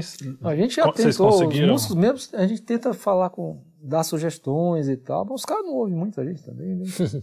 Então, É. mas o, a gente poderia fazer muita coisa ali, eu acho, não sei, mas precisaria de, um- uma ação do governo mesmo. É, não adianta. Dizer, olha, Não isso aqui vai ter que ser mais cuidado e tal. É, porque se não for com o governo, é na porrada. Aí não Exato, vale a pena. é. É, Na então. verdade, ali era para ser um negócio, ali na frente da orquestra, do lado de lá da praça, teve, teve, teve um projeto de ser a, a- um teatro de, de- da companhia de dança. Sim, eu né? lembro Ah, que que era muito bonito, o quarteirão todo ia ser reformulado, ia ter uma, uma- uma passarela até a Rio Branco lá e tal. Isso. Ia ser bonito, mas aí a ala social do PSDB parece que venceu, aí É não, é- vamos construir prédios populares e tal. A ala social do PSDB é o pessoal. É isso aí, é isso aí. Não, é. Por aí. A Cara, orquestra social do PSDB é pior às vezes que o PT, cara. É, É, a é- gente vê é- aqui em São Paulo, na pre- prefeitura, essas coisas. Bom, a Cracolândia não sai dali porque é. o PSDB manda no Brasil, no, em São Em Paulo, São quanto Paulo, tempo. é, tanto o governo quanto só o prefeito. De 99 pra cá, só, era, era feio em 99, mas a gente andava tranquilamente Sim. ali. Mas o que aumenta muito, né? Aumentou também muito o número de Fe- usuários. Aumentou muito. Curiosamente, de hoje tem a usuário. notícia que fechou. O melhor o colégio super tradicional lá fechou as portas, né? Porque Gigante. Gigante, uma- gigante, uma- porque um não tem- é o Coração de Jesus. campo- é, o acho que é o Coração de É Jesus. super bonito aquele. Então, fechou as portas. Fecharam, Boas quadras dentro, um ambiente sensacional, é, mas não tem como. É um risco grande. É, você. Voltando um pouquinho, né, pra. Vamos falar de coisas pra- boas. Vamos falar de coisa boa. TechPix. A gente faz propaganda do TechPix. é- Aliás, falando de propaganda, assinem o canal. Eu não falei isso no É começo, verdade. né? Assinem o canal. joinha, sininho, dá compartilhem, joinha. dá Senão joinha. pode quebrar a costela, viu? Coração, Ah, é, a costela melhorou? Tá, Tá, né, tá tá-. Tudo bem? Tudo bem. é, ele não participou do último porque estava É. com a costela. Isso, estou de volta. Ele assou a costela. É, a gente tem uma visão aqui de fora, nós Hum. como espectadores, né, de que primeiro que a USESP é, é a melhor orquestra Hum. do Brasil, isso, é, isso é, um- é o que, é o que dizem. E eu já ouvi pessoas falando que tem outras também, e provavelmente tem, porque o Brasil, musicalmente, a gente é conhecido mundialmente, porque realmente, apesar dos Michel Teló da vida, que, que assim, como música pop, E o Michel Teló não é ruim. né? é, como música pop é legal, enfim. Ah, É, tá na dele lá. Pelo menos ele não fa... pelo menos ele não fica falando de política, né? Tá lá Ah, tocando, né? é, não, não, é tipo faz- a Anitta vai- que quer falar é. de política. Mas assim, o, o, a gente sabe, aqui também de fora a gente vê que o Nashlin, a nossa impressão é que o Nashlin levantou aquele negócio. Era o cara. É E ele é isso mesmo. Como é que é? polêmico, né? Ele, Ele é ele é bem figura- polêmico. De- Às vezes dentro da orquestra o pessoal fala, é, era difícil. Ele é- olha, Às vezes. Você que pode que é? fazer uma comparação com um- uma política até. Um cara, um cara que tem poder mais concentrado, ele pode fazer as coisas de maneira mais rápida, né? E mais eficiente, assim, é, implementa a coisa É, rapidamente. sem, sem democratismo. Isso. Né? E se o cara for um cara inteligente, culto, como ele era, O ele déspota conseguia fazer- esclarecido. É um né? déspota esclarecido. Déspota esclarecido. Ele consegue, é porque ele batia muito na, na, na- na burocracia estatal, né? Assim, nesse sentido, ele foi muito, Sim. muito bom mesmo. E ele fez isso no municipal também, né? Quando eu entrei no Isso. municipal em 90, o pessoal, eh, a gente ficou com um contrato de precário. Os três anos que eu fiquei lá, nu- nunca foi contratado. Esse, esse pessoal que ficou de 90 até o Nestlé também ir para lá, em 2000 e tanto, lá 2018, sei lá quando é, não, 2015, sei lá quando é que ele foi. Eles ficaram sem contrato até lá. Ele que foi Até lá, deu, brigou lá também, e aí agora eles são contratados como CLT lá também. Quer dizer, ele, tem, ele teve Então essa. ele tinha esse amor mesmo à Tem, música, tem. lutava. Agora é claro que também isso aí. Vamos agora ver os outros. Sim, Tem. sim. Agora, a gente resistiu, né? E foi, teve coisas boas também nisso. Ele teve que. Ele implementou uns chips lá na gente que ninguém chega atrasado até hoje, assim, não É, sabe. é bom, né? é, Chegar lá Alguma disciplina, senão também não né? vazou, né? É, imagina 150 É. pessoas. você caras para ensaiar e. 150 cada um chega no brasileiro. horário. É, não, não, Ah, que não, não, tem tem gringo. Tem tem gringo. tem gringo. gringo. É verdade. Mas já estão bem abrasileirados. Aprendendo rápido. Aprenda, aprendem rápido. Muito bom. Tem uns, uns romenos lá que um romeno uma vez falou, a gente estava saindo vendo a Cracolândia, sentindo pro metrô. Ele falou: "Não, olha, tem muita coisa ruim no Brasil, né? Isso aqui, mas tem muita coisa boa também." Ele falou. Você não morou lá na Europa e não sei o que, tal, as É, pessoas sim. e não sei o que. Não, falar com a questão E da, dependendo da fase É. do. a questão da, da pandemia, por exemplo, a gente vê aqui, o, a- o lado que a gente admirava, né? Ah, não, é tudo certinho, as pessoas são organizadas e tal, foi o que deixou os caras mais presos ali, né? Quando aquilo, quando isso se volta contra você, quando a organização, o, o poder É, o Estado do Estado fica- se volta contra você também, aqui na periferia, Aqui, por exemplo, ninguém usou A famosa esculhambação. esculhambação. Eu tenho um amigo Cara, que, que é alemão, que ele conta usa que máscara mais ou menos. É, Sim, põe no, embaixo do no- Eu nariz. tenho um alemão que, que mora até hoje no Rio e ele, a- o motivo de decisão dele de vir morar no Brasil é sensacional. Ele falou assim, cara, eu entrei num ônibus, tá um trânsito danado, um calor, né, tinha quebrado um negócio, de repente eu vejo um cara passando com isopor cheio de cerveja gelada. Aí o cara abre e fala, quanto é a cerveja? Aí o cara comprou a cerveja, eu falei, vou tomar cerveja também. Pediu, tomou cerveja dentro do ônibus. Aí ele falou, cara, isso já é uma liberdade que é inimaginável. Aí ele parou, tal, foi no boteco, quando ele viu, ele falou assim, cara, de repente o, o cara pedindo a conta chegou pro garçom e falou, ô bigode! Aí ele falou, quero morar nesse país. bigode. Chamar o garçom de bigode é o máximo da liberdade, pô. É inimaginável, né? Mas você tomar uma cerveja no, no ônibus e chamar o garçom de bigode. Aliás, de ônibus você tem uma história boa no Rio. Ficou, cara, é, a melhor definição dessa é do Tom Jobim, cara. Do, é, né, é. é. Viver no Brasil é uma merda, mas é bom pra caralho. É. Viver lá fora é bom pra caralho, mas é uma merda. É, de, de, do Rio tem, tem uma história legal também. A gente eu... sempre fala mal do Rio, né? Vamos falar a parte boa. A parte boa. Aquelas duas partes boas. É, é que nem sei. Trouxe o Arthur pra São Paulo. É verdade. É, é, pois é. é um... E eu tô, tô no Jangadeiro, não sei se você conheceu o Jangadeiro no Rio. Conheci, conheci. Ali em Ipanema. Aí passava um ônibus ali em frente, o cara para, o motorista para o ônibus, o garçom falou, chegou, chegou, pai. Pegaram o chopp, levaram pro motorista, o cara tu, tu, tu, tu, dá um gole. Valeu, valeu, tchau, boa noite. Ah, saiu. Motorista. Falei, cara, eu tô no Rio de Janeiro. É isso aí. Não, e, o, e, a galera do ônibus, não é que é assim. Não, ninguém se espantou. Tipo, ah, beleza. É, é, normal. Normal, normal. Hora do, assim, hora, do é hora do chopp do cara. É. Vou atrapalhar. Mas por outro lado, tem um colega que tocou na, na, acho que no Teatro Municipal do Rio, né? E ele disse que ele era o primeiro trompa lá. E chegou na, na hora de tocar uma ópera, ele tava come ia começar a ópera e os outros, os outros três trompas não, não chegavam. ou, ou um cara que ia tocar um, junto com ele uma entrada num negócio lá em terças e tal, o cara não, não chegava. Ah, cacete. E aí? E ele, caramba, e tudo, e aí tocou sozinho, sei lá, alguma coisa assim. Depois ele falou, pô, se o cara não chegar no segundo ato da ópera, eu vou embora, eu não quero tocar esse negócio. aí os caras, pô, mas você, feio, tá, você é né? muito paulista. Dando uma de paulista. É, né? Toca aí, pô. Ele falou, e os caras eram bons músicos. Não, não é, maus músicos, você quer dar mais desespero. Bicho, mas você tá muito estressado. é, o problema do, é foda, do Brasil é meio isso.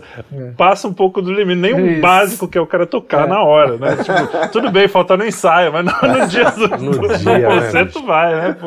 Você sabe essa coisa do, do, do, tocar na hora e não sei o quê, tem muito a ver com o lance de você, do regime de, contra, de trabalho, né? Porque tem a, a, orquestra municipal mesmo, onde eu toquei. O pessoal mais antigo, eles tinham, eram estatutários. Então o pessoal, assim, podia acontecer o que quisesse, ele não era demitido, você entende? Então, estudando era ótimo, porque ele tocava bem. Se ele não estudasse, ele não tocava bem. Tudo e, bem. Tchau. Aí os caras abusavam disso aí, né? Começaram claro. a abusar e os caras começaram a eliminar os cargos. O cara aposentava naquele cargo extinto. Por isso que os caras que eram contratados de novo não tinham contrato de verdade, era aquele contrato precário, porque não, não conseguia contratar não... CLT, mas também não, não entrava na prefeitura, não era funcionário público. Uhum. Isso aí arrebentava qualquer. Tem orquestras aí que, claro. que aquele cara vai lá assistir o ensaio, aí, aí o cara, um amigo meu que foi lá, um amigo dele estava fazendo cachê nessa orquestra, no interior, aí ele falou, o cara estava do lado dele e falou, ah, eu sou o primeiro fagote aí e tal, mas eu não vou tocar, porque sábado eu vou tocar não sei aonde e tal. Não vou ensaiar essa semana não. E pronto. Isso. E pronto, né? E acabou. Tá tudo bem. Não tem nenhuma. É, é, essa falta, isso, isso eu acho o lado ruim, né? Então, essa falta de sentido de dever. Ah, é a folga. Né, dever, né, cara? Folga, folga. Como é dever é algo que você não precisa do outro para, né? Sim. Teoricamente não deveria precisar. É, que tem um... Quem vem depois se ferra também, né? É, claro. Tem um nível. É cara, a gente no serviço público, uhum. que, é, que, que acaba sendo aquela política do Vampeta quando jogou no Flamengo, né? Um cara finge que paga, o outro finge que joga. é, e aí é isso, ó, ganha mal é, também, é, o cara me paga é, direito, também do trabalho. E aí vai ficando nesse, nesse limo, que aí também não resolve, uhum. é isso aí. Então, Agora, voltando só um pouquinho ao, ao público, uhum. que eu queria saber, vocês têm programas para é, mais baratos, ah, aberto tem, ao público. Tem um ensaio. E aí o que eu queria saber se jovens estão frequentando tem, a... Tem. Tá, tá, renovando mais, eu tenho, eu tenho percebido agora. Tem, tem, tem caras diferentes agora. Ah. Cada vez mais, eu tenho percebido isso. Ainda é pouco, mas. E tem o lance do ensaio geral, que Acho que é pouco divulgado, porque é de manhã também. É bem pouco divulgado. É Sim, pouco sabia, divulgado. Então, ensaio geral você não me contou, cara. É 10 reais e tal, tô divulgando agora. Não, então, é, eu acho que tem Mas que divulgar. Você acha que é de preço? Eu acho, pode Acho que ser. Pode ser também um pouco. Pode ser. Não é Preço, não pô, o é pessoal muito, não tá né? indo no cinema. pô. É, É, o- Entendeu? Então o cinema hoje. O cinema tá caro. cinema hoje Não, tá mas caro pra caramba. mas- de repente é muito melhor tá. eu não, não sei, eu não, não sei não. hoje quanto, quanto tá um concerto. Um concerto, Um concerto não normal tá em média uns. Uns 40 até 200, sei lá, uma coisa É, assim. até varia, né? De E 40 esse- a 200 dependendo do lugar esse, e esse mais popular, como é que é? Tem um ensaio geral, né? O último ensaio que a gente faz antes do concerto, eles abrem também para o público. Acho que cobram 10 reais, alguma coisa assim. Ou nem isso, não lembro. E qua- quando é? É de quinta de manhã. Toda É, então, quinta de qual manhã. é, como, qual é a agenda da. A orquestra Vocês toca tocam quinta, sexta e sábado. toda Toda- quinta, você sabe. Toda quinta você sabe. Aí um programa diferente, né? Cada semana, né? Mas aí vocês não têm viagem, vocês não fazem. Aí quando tem viagem, aí não. Aí, Aí mexe. É, Não mas tem bilocação. quinta à noite, né? 8 e meia, sexta 8 e meia, sábado às 4 e meia da tarde.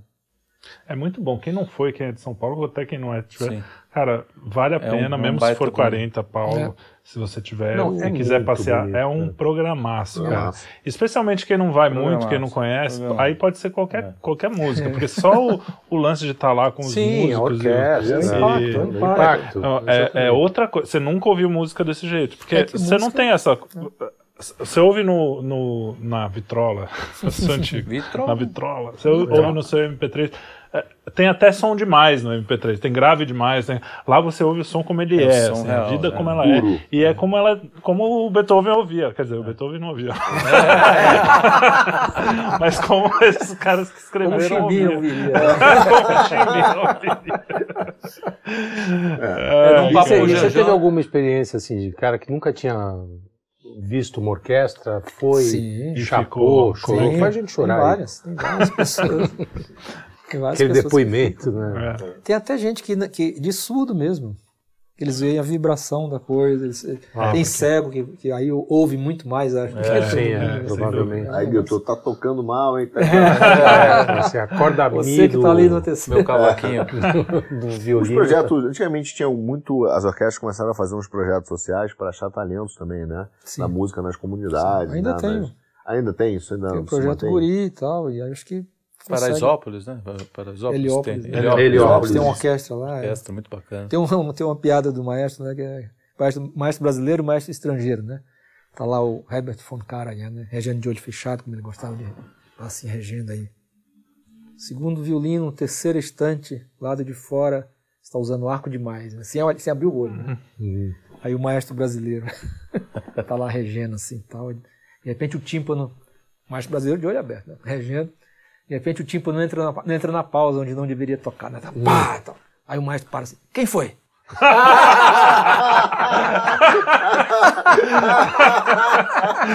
Sacanagem. Deixa o Tom Martins saber ouvir isso aí.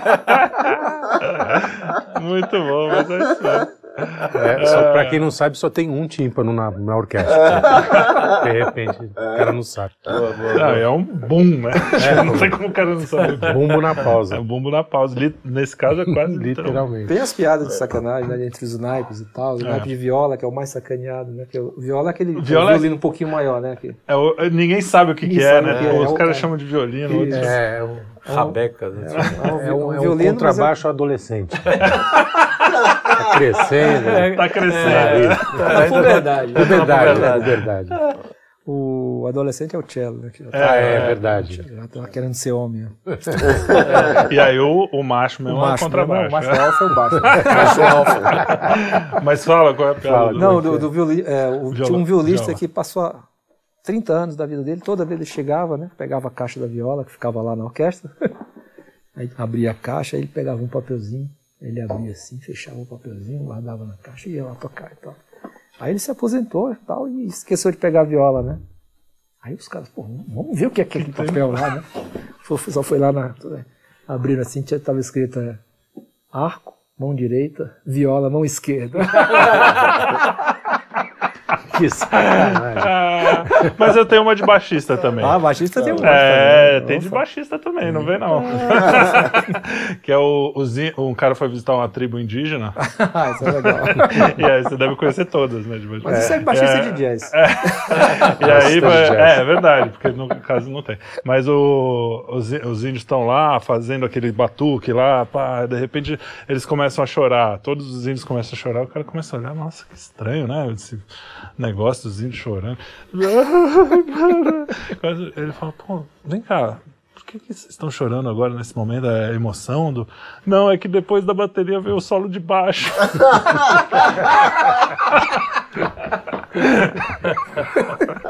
é complicado. no jazz solo de bateria é chato. Também, é, Putz, solo de é, baixo. eu acho que é pior. O jazz, é- esse jazz fusion eu acho chato em geral. Tem um- Tem um do A baixo de mentira é Jazz também, né? Fusion. A mentira de Jazz Fusion é muito boa. Vai lá. Não, tem uma piada de baixista também, de orquestra, né? Um colega no intervalo, o cara vai lá e desafina uma corda do baixo do cara, né? Aí o cara, pô, desafinaram o meu contrabaixo. Tá, maestro, peraí. O que que foi? Desafinaram o meu- uma corda do meu contrabaixo. Disse, "Ih, então por que que você não afina? "Ah, o cara não me disse qual foi a corda. Nossa, deve ser ótimo, né? Os caras ficam fazendo piadinha. Entre o- É, e é bom que só são só 100. Exato. É, muito. Olha, tem brigas, a gente convive, tem gente lá que a gente convive desde, tem gente que eu convivo desde 93, assim, Vê lá. diariamente. Então tem brigas, tem ó, Vai- vai e volta, né? é. É uma Família. família, é uma família. Agora, eu vou fazer uma pergunta você não precisa responder. se não Então não vou responder. Essa polarização política que aconteceu no, no Brasil nos últimos anos, no mundo, né? Sim. Afetou lá, tem. rola as. Lá a gente canta We Are the World todo Ah, dia. é. Ah, muito bom. Muito bom. Entendemos, entendemos. Entendeu? Pronto, tá, tudo- tá respondido. Tudo sincretista, Tudo progressista, globalista, viu, né? Não, porque músico ainda, imagina. Ah, sim. Não, lá tem uma divisão, viu? Tem, Tem, tem. tem, muito, bastante gente É, dos, dois, dos dois lados. Sim, sim. Ah, que bom, que É bom. bem representado. Tá vendo? Tem, tem- tem que continuar suando muito para se manter um bom músico lá? Porra. Quanto tempo de, de, de estudo? Olha, essa semana passada eu não toquei na orquestra porque eu fiquei. Nem todo mundo toca às vezes, né? É. Porque teve show do Smurfs E também. teve show né? dos Smurfs. Aí, né? ele, ele cancela a orquestra, é, tem prioridade. Refazendo, para se manter nos Smurfs, tem que, tem, tem que su- Faz estudar a pergunta muito. direto. né? Deixa ele. Não, eu fico. Eu vou lá estudar, eu estudo lá, né? Porque tem uma sala lá pra, de contrabaixo. Então eu vou lá estudar, eu vou, como, como se fosse no horário de ensaio, assim. Então eu vou lá, ao invés de ensaiar, eu vou lá ficar praticando, colocando os dedos de novo em dia, vendo como tá o arco e tal. Claro que você não estuda mais, como, como eu estudava em Tatuí. Em Tatuí, É. quando eu fui para estudar, eu, eu, eu nu- nunca tinha tocado baixo acústico, né? Então. Eu chegava no conservatório às 8 horas da manhã, 5 para as 8, que eu abria às 8, né, pegar um instrumento. Aham. Pegava o instrumento, ficava até meio-dia, aí saía para almoçar, voltava às duas, ficava até às seis, aí comia alguma coisa, depois voltava às sete, ficava até às dez, na hora de fechar. Quase todo dia. Assim. dia inteiro. Nove horas de estudo, É, praticamente. quase. o máximo que podia. Aí depois eu comecei a tocar na orquestrinha de lá, então diminuía um pouquinho, mas eu ficava Mas é o muito tempo. tempo todo, não tinha televisão, não tinha nada. Não tinha... E ainda hoje tem algum concerto que quando vai ter, você fala, pô, Esse eu vou precisar. Os concertos clássicos sempre são mais difíceis, incrivelmente. É né? mesmo? Mozart, Beethoven, É porque mesmo? são os que mais aparecem. Ah, é, que tem um Entendeu? contrabaixo ali. Tem o né? Richard Strauss, é muito difícil, mas está sempre no meio do, de uma barulheira. É A tudo gente- meio bagunçado mesmo, ninguém. A gente sempre olha assim, pô, tem trombone. assim. Eu lembro que teve um Tem negócio. trombone. Teve um, um episódio bem engraçado né, disso aí, né? Aquela coisa que você sempre confia. Quando vê um negócio muito complicado, você pensa, pô, será que tem trombone junto aqui? Tinha uma peça, uma peça de um compositor francês lá, Duthier, um compositor mais contemporâneo, e eram cinco vozes de contrabaixo, assim, na partitura. Caraca. Vozes diferentes, então. Cinco ou seis vozes, então cada um tocava uma voz, aí a gente pensou, bom, deve ser junto com o cello, deve ter trombone. A gente foi lá na parte do cello, não tinha cello. Eu digo, ih, caramba, não tem trombone e tal? E aí foi passando, e era o Nashton que ia reger. E foi, isso foi a primeira vez que o Nashton foi reger, depois de um conflito que ele teve com a orquestra, que foi demitido sete, foram demitidos sete músicos e tal. Primeira vez que ele voltou foi essa peça aí. Aí, Pô, ele, climão. a gente percebeu, pô, não tem cello esse negócio, é difícil pra caramba, e não sei o quê. De repente ele para assim o ensaio, faltando uns uma meia hora, assim. Bom, agora eu vou ficar só com os contrabaixos pra gente passar a parte dos contrabaixos. Ui. Cara. Aí foi todo mundo lendo mesmo, assim e tal. E ele ensaiou direitinho. Foi, mas, foi, mas foi um Sufoco. um sufoco. Porque tem, eu lembro, essa coisa da pressão. Eu tive um, um derrame nesse olho aqui uma vez. Eu não sabia o que, é que tinha sido um derrame, né? Uma Uhum. coisa interna, no ano 2000 por aí. A gente foi ensaiar o Zaratustra do, do Strauss. E tem uma passagem super complicada para contrabaixo. Eu estava num instante com um colega. Né, foi passando, ele parou assim, o cara, só contrabaixo, só a quarta estante. Começou assim já. Ui. Só assim. Então a gente, né? ah, eu toquei e tal, não sei o quê. Passamos, aí ele passou para outro estande, não sei o quê, mas aquela coisa. Aí depois deu um intervalo, intervalo foi, tinha uma, uma caixa eletrônica lá, eu fui tirar um dinheiro num caixa eletrônico, eu estava assim, de repente, estava olhando assim, um negócio assim, umas manchas assim, como se tivesse caído um negócio no olho. Aí eu fiz assim, eu digo, cara, não sai, coisa estranha. Aí eu fui no oculista depois, cara, cara, você teve um derrame, aí o cara tirou a impressão e não sei o que. Foi tenso é, foi mesmo. Tenso, né? É, o cara acha que é fácil, É, né? sim, é, além da dedicação do instrumento, É. que você tem que saber e tal, a pressão, pressão, pressão. da... É, é. Porque Não, você e, não a, errar. e a música erudita, É. ela tem uma pressão muito maior que a música popular. Porque você Sim. tá lá, dá uma erradinha, dá Sim. risada, é, não É. sei o quê. A música erudita tem uma Menos solenidade. o- Nos Smurfs. aí- É, não, lá não pode errar. Apanha, lá apanha. Paga multa. Mas nem Aham. se erra, né? Nem se É, erra. não se erra, por isso que paga. É, mas o, o lance é que é o seguinte: você tem uma, uma solenidade, uma que, que eu acho até um pouco exagerado às vezes, né? Que a música também é música. Apesar de que, por outro lado, no Brasil é bom, né? Porque o pessoal fica em silêncio. Nem assim às vezes fica, né? Mas. Mas é uma responsabilidade. né? Mas é um negócio- Erra, você acaba É, com o trabalho dos outros sim, colegas. exato. Exato, você não tá sozinho. Atravessa o samba. É isso. É, é uma atenção. Tem, tem uma, tem uma história clássica do Beethoven, que ele, os, os violinos dele, ele parece que ele pegava um pouco pesado, né? Diz que teve uma, uma briga lá com... Os violonistas recusaram É, a ele- tocar, o não sei que peça. ser é. Tem difícil. uma história, aí ele, ele disse que os caras estavam na confusão lá, ele falou assim, bom, vocês acham mesmo que eu ligo para meros violinos quando a inspiração me aparece? É, é, Eu acho que ele era um pouco pior que o. Nash. Era um pouquinho, era um pouquinho. Um pouquinho. nesse, é, ele é um Mas pouco essa pressão tem, porque tem a turma que, que se faz entendida, mano, entende, tá lá só pra quem tá bravo Sim, e tal, fazer, tal, É. né, fazer o Tem carnaval. também os. Mas tem os que entendem mesmo. E aí? então o cara tá ali Sim. e tá ligado na, na orquestra, né? E tem aqueles momentos assim que só, só, só quem tá lá é que sabe. Parece aquelas turbulências de avião. Sabe que você, você. Caramba, esse bicho vai cair. É. Porque, de repente, metade da orquestra tá num compasso, metade na outra. Assim, dá aquelas atravessadas. né? Meu, que aflição. Isso Você de- aí é uma aflição, quer dizer, de qual que tá certo? Né? Você, você, sim. você vai seguindo, eu digo, caramba, onde é que tá esse negócio? É turbulência mesmo. Você fica assim, de repente, ah, a gente acha uma referência se orquestra. tá- encontra. Ah, Aí sai da E turbulência. quem salva a turbulência? É a própria orquestra A ou o própria maestro? orquestra, às vezes é o maestro, às vezes é um músico, uma entradinha de uma coisa, todo mundo fala, ah, tá ali. É, Pega uma é. referência. Uma salva referência. ali, É muito... é muito. E Mas vê é- o, o maestro. É, eu queria fazer duas perguntas, né? O maestro se perder e é, ficar tenso a ponto de achar que desandou. Tem, tem, tem sim.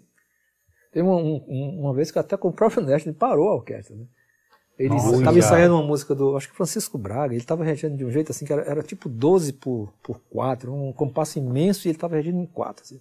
Um, dois, três, um, três, um, tam, ai, tam, ai. tam. E o pessoal, mas você não podia. E era um monte de complicação no meio, né? Um monte de ritmo assim. E alguém falou, mas você não podia subdividir, né? Tam, tam, pra gente saber direito. Não, é, é assim mesmo. Vai ser assim mesmo. E chegou na hora, um, um começou a tocar de um jeito, de outro, e não- a orquestra foi pá, ele aí teve que parar. E é engraçado porque foi uma vez que eu fui assistir. Mas isso a foi em ensaio. Não, no concerto. Ah, no concerto. Eu fui assistir o concerto. Eu digo, pô, faz tempo que eu não vou assistir a orquestra. Eu tava de folga, né? Uhum. Eu fui assistir, aí eu, eu começou, eu não sabia, não conhecia a música. É, e música meio moderna assim, às Não, vezes mas- é isso mesmo, Não, né? mas não era moderno, era o Francisco Braga, o Ah, autor do tá. hino nacional, só com a Ah, música tá, dele. tá.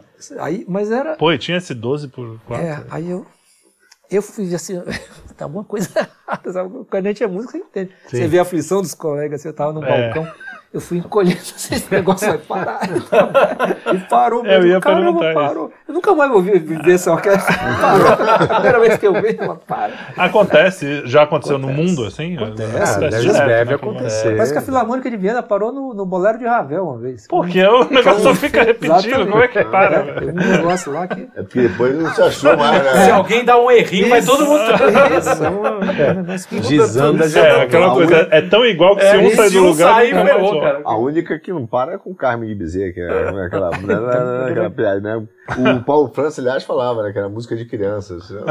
Ele falava, ele fazia igual de ópera, qual Carmen? Pô, Puta! Ele fazia aquele negócio. Isso é música de criança. Tem um, tem um contrabaixista que se aposentou, né? E foi assistir a orquestra e tava tocando a abertura lá. Aí ele foi falar com os colegas. Cara, vocês precisam ver, cara. Eu nunca tinha visto isso. O que é que foi? Sabe, na hora daquele nosso solo, tem um acompanhamento de violino super bonito. Na hora do nosso solo, tchum, tchum, tchum, tchum, Tem, tem, um, tem um acompanhamento de violino Ah, o super bonito. acompanhamento. Tá? acompanhamento. Que eu nunca tinha ouvido. É, mas isso é um dos problemas de orquestra, é né? bom, né? Às vezes que eu to, cantei em coro, ou quando eu, Você eu, eu na cheguei a tocar no, é, em Big Band. Não é, cheguei a tocar, isso é, é ridículo. pô. Era uma Big Band de escola, tá? Mas você fica tão concentrado na sua voz, no seu negócio, que você, você perde o, não o todo, né? Quando você vê de fora, você fala, olha, que Aí legal. uma, uma tem beleza da, do- da questão da verdade é a harmônica. É isso aí, você Porque tá na sua, no seu, no seu você caminho. perde é. o todo.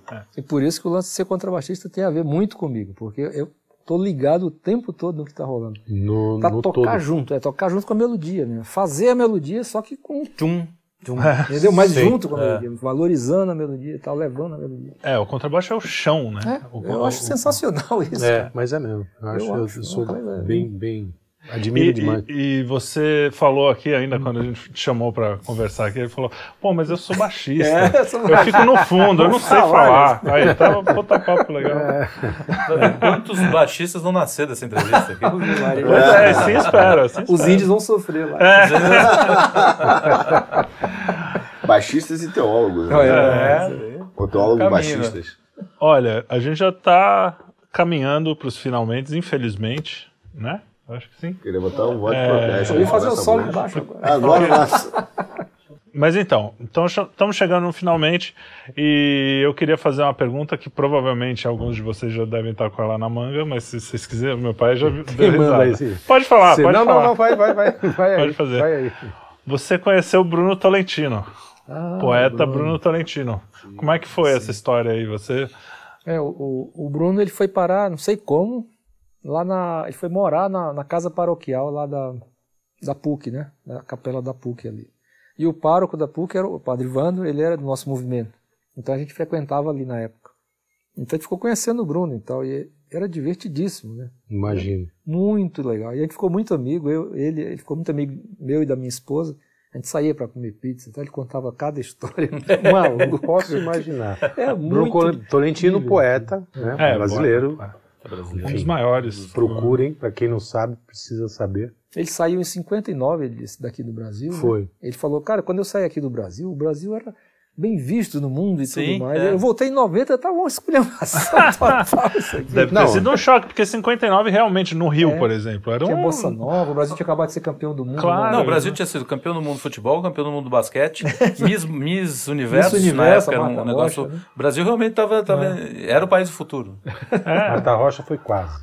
Não, Ah, mas é, teve, uma, teve uma Miss Universo. Não, foi quase. Ah, é? Foi por uma polegada. Uma T- polegada. Tivemos, Ah, nós é, tivemos uma Miss Universo, polegada. não Uma foi a Marta polegada. Rocha. Bom, uma outra muito bem. Miss Universo Depois a gente 59. briga. por- 58.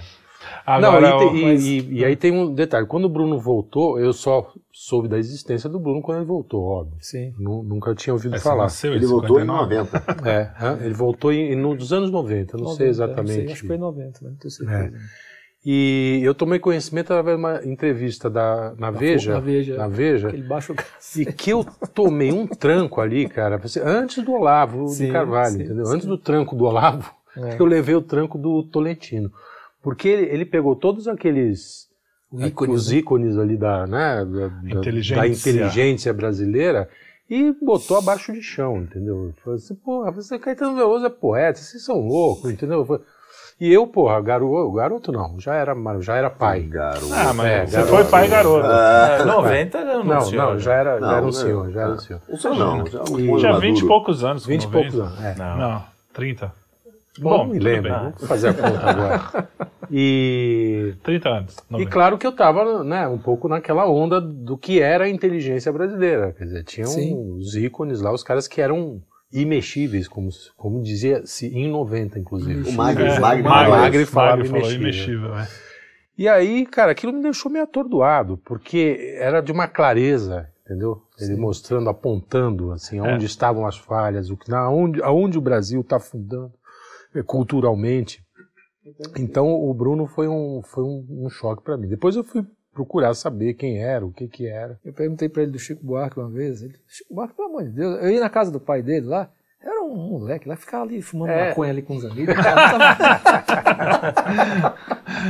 É, ele contou uma história muito engraçada. Ele, ele, ele, ele disse que ele levava droga do Marrocos para a Inglaterra. Ele, ele. Ele, Ele isso, foi é. preso, Ele, ele tinha um foi barquinho, ele Ele foi foi em barquinho. cana. Tinha um barquinho, Aí né? foi em cana, né? Ele tinha um Foi uma barquinho. etapa Foi preso e tal. Foi até Baladas do Cárcere, que é um Foi- livro é, Baladas do que ele escreveu lá e tal, que é um dos melhores livros dele, É. parece. Eu não, não cheguei a ler. Mas ele disse que ele foi. Só que foi plantado. Eles sabiam que ele estava levando droga, mas eles não conseguiram descobrir. Aí a polícia plantou um negócio lá para pegar ele, né? E descobriram que foi plantado, ele recebeu o perdão real e ganhou um puta grana do Ministério. e aí ah, ele tava, essa parte não é, então, ele foi pro Canadá, ou, ou ele estava ele tava no Canadá com essa. Não, no Canadá já foi outra coisa. No Canadá ele ganhou grana no, no, num jogo. Jogando lá, ganhou uma, uma padaria. Ele era canadense, muito um negócio. Além de tudo, a Ele era sorte muito louco, tá- né? Aí vendeu, ganhou uma puta grana lá no Canadá. Ele não sabia como levar aquele dinheiro sem, se- sem o imposto inglês, né, o imposto pegar lá na Inglaterra. né? Aí o que, que ele fez? Ele falou: ah, já sei. Comprou um monte de casaco de pele, aqueles casacão de pele, contratou umas, umas modelos, pagou um cachê para elas e viajarem para Inglaterra. Chegou lá, pegou os casacos de pele lá e tal. Contou o cara era pinta brava. Ele era muito louco. Ele não era Ele muito- engravidou uma menina, uma Miss Polônia, né? Ele engravidou a Miss Polônia e tal, e aí ele sabia se ele estava disposto a casar com ela, não sei o que. Ele foi falar com o bispo. O bispo era o Carol Voitila. Que loucura! Só isso. Só o papo. Só o João Carol Paulo. Voitila falou, olhou pra ele e falou assim: Não, você não vai casar com ela. Ai, Não, cara. Não, Não, o- Não, o Bruno tem E ele falava pra história. gente, a gente falou, pô, esse cara tá se gabando. Ele falou, não. ah, é, ele é muito amigo da, da- era muito amigo da Vera Fischer, né? Ele Hum. falou. Não, Que e- também é pinta Não, e brava. ele né? disse que ele era bonitão. Era, né? ele era bonitão. todo- E ele falou, ah, e a gente falou, você pegou a Vera Fischer? Ah, Claro, né? Tal, mas depois a gente ficou amigo e tal, mas a gente, a gente teve nossos lances e tal. A gente falou, ah, esse cara tá se gabando. Aí uma vez tinha, um- tinha uns pedreiros lá, né? Fazendo uma obra na casa paroquial, descobriram uma Playboy lá, um pedreiro levou um Playboy, mostrou para os outros, olha lá, o Bruno, o Bruno é foda mesmo. ó. Tem uma entrevista aqui da Vera Fischer falando aqui. Perguntaram qual foi a melhor transa da vida dela. Bruno Tolentino. Cara, que biografia. Que né? biografia. Você chegou a ler o livro do, do, do amante dele lá, do Simon? Não, Não chegou a ler? não. Eu queria saber Ah, pra ver se tem Eu vi uma entrevista com ele. Não, eu fui, na, Tem- eu fui na, no YouTube fui na, tem uma no entrevista. lançamento do livro. Ah, é? Você foi? Valeu, pô, ele- ninguém vai escrever uma biografia ou filmar. Ah, né? Então Parece tem, tem o Pedro, Câmara- Pedro Sete Ah, Câmara o tá Pedro, é com, verdade. só que ele tá enfrentando alguns problemas com outras figuras, parece. Ele falou assim, É, rapaz, a gente era de uma época muito diferente. Ele falou, a gente, a gente uma vez, a gente estava esperando o carro da família, eu, um, um primo meu e a minha tia, né? Ele era moleque, quatrocentão, né? quatrocentão, tal, uma tinha- família super, lá no Rio de grana. Janeiro. Aí o, o motorista estava demorando e a gente queria pegar um ônibus de linha, só porque a gente nunca tinha pego um ônibus de linha. a gente conseguiu Não convencer minha que era tia. aquilo, né? É, é, vamos lá, tia. Aí a tia concedeu isso, né? E tal. Aí vamos lá, vamos de onde entraram e tal.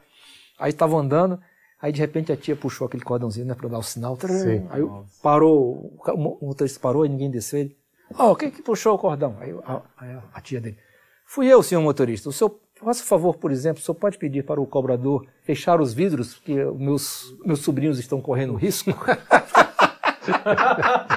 Imagina, cara. É, quatrocentão, é, quatrocentão já é fogo. Carioca É ainda. carioca. É, É, não não, adianta. Família, não adianta. família é ótima. Mas vai, quatrocentão carioca é, é- é assim mesmo. né? É assim mesmo. Pinheiro assim mesmo, Machado. É, Pinheiro Machado. Pinheiro Machado, Quatrocentão. Falei que o Pedro Machado é do sul, só pra deixar. Eu sei.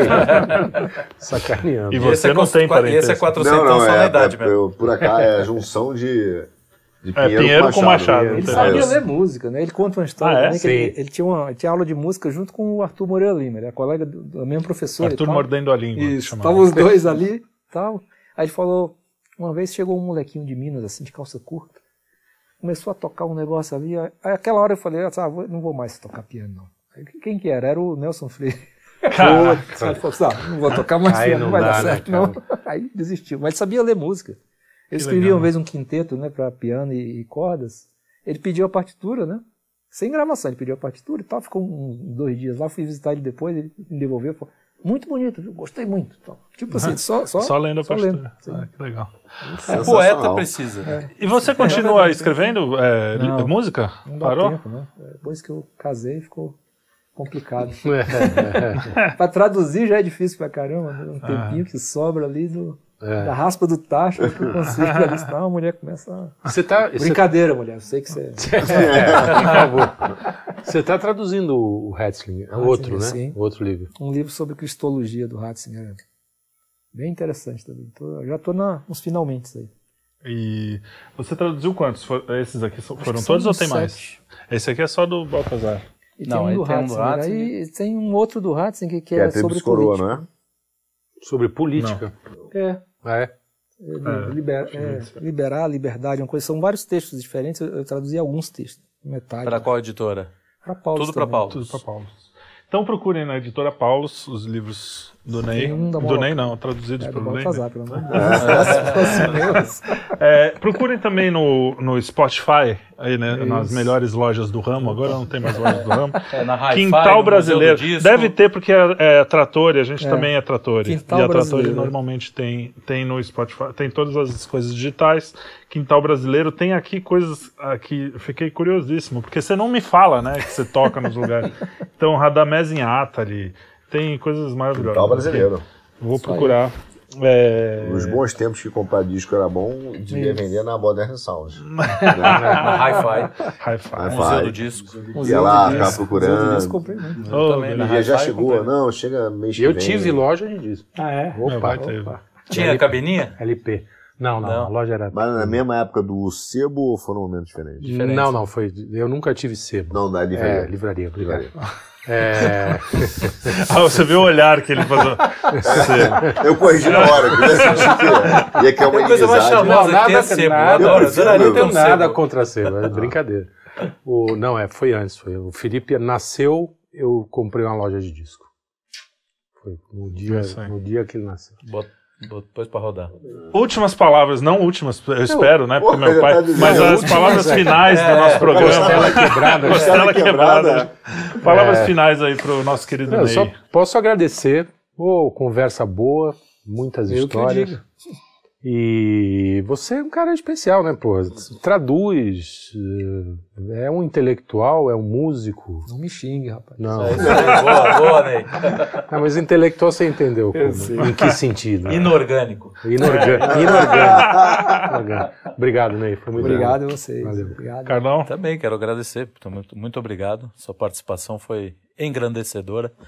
Agora a gente precisa ler os livros, né? O pessoal aqui só gosta de, de, de Ah, enfeitar, só- só enfeita, enfeitar prateleira. É, É. tudo, tudo. Então ninguém, vamos- ninguém Só pega. capa. Só É, leu o Look Look. Tem o look look, é verdade. Mas muito obrigado, Ney. Obrigado, obrigado. Arthur, Ei, manda aí. agra- Agradeço a sua presença, como sempre alerta o Carlão, né? Agradeço a sua presença. Gostaria de agradecer? É, né? Fica bravo. Por que, que gostaria- não agradece? Gostaria. Aí fica reclamando. Tá? Já pô. tá aí, Não, já tá aí. Ah, Agradeço. E, então, no Spotify temos o Quintal Brasileiro, não é isso? Temos também a playlist da OSESP, não? Tem, a USESP tem. USESP. Tem, né? Tem um site lá, vocês podem entrar lá. Na, no Spotify. Não sei se no Spotify, aí você tem que entrar no site da É, USESP. entra no site. Eu nunca É, entro porque eu já tô tocando lá. Preciso ouvir. É, e tem bastante gravação, é porque Tem, quase toda tem, semana. Vocês, vocês gravam todos os concertos? A gente Não. grava os concertos. Eu não sei se os concertos são, são acessíveis todos. Eu sei que a gente gravou muito CD também, que deve estar deve tá em Deve streaming estar, também. deve estar, deve estar. É. Muita coisa. Né? Ó, Ney, e eu também quero agradecer porque, além de um grande intelectual inorgânico, um grande músico, você é uma- um grande cara. Você é unanimidade entre os amigos. O, o Lucas, antes da gente se conhecer melhor, assim, né? O Lucas falava, não, o Ney é fora, fora da curva. Eles namoraram, Não, né, cara, é, é, tem, também é também tem, tem esse Suspeito, suspeito. E, e com razão, cara, você é uma grande praça. Sim. Fora inteligência, ah, essa barba bonita. Ah, eu vou- acho que passei do ponto. Simpatia. Bom, dito é. tudo isso, Elegância. Eu vou falar uma frase que o nosso editor fala, que é, já sabem, né? muito bem, Essa muito, piada é interna. muito obrigado. Felipe, por- peraí. Você não vai falar Opa. da. Ah, claro. É, eu ia falar agora.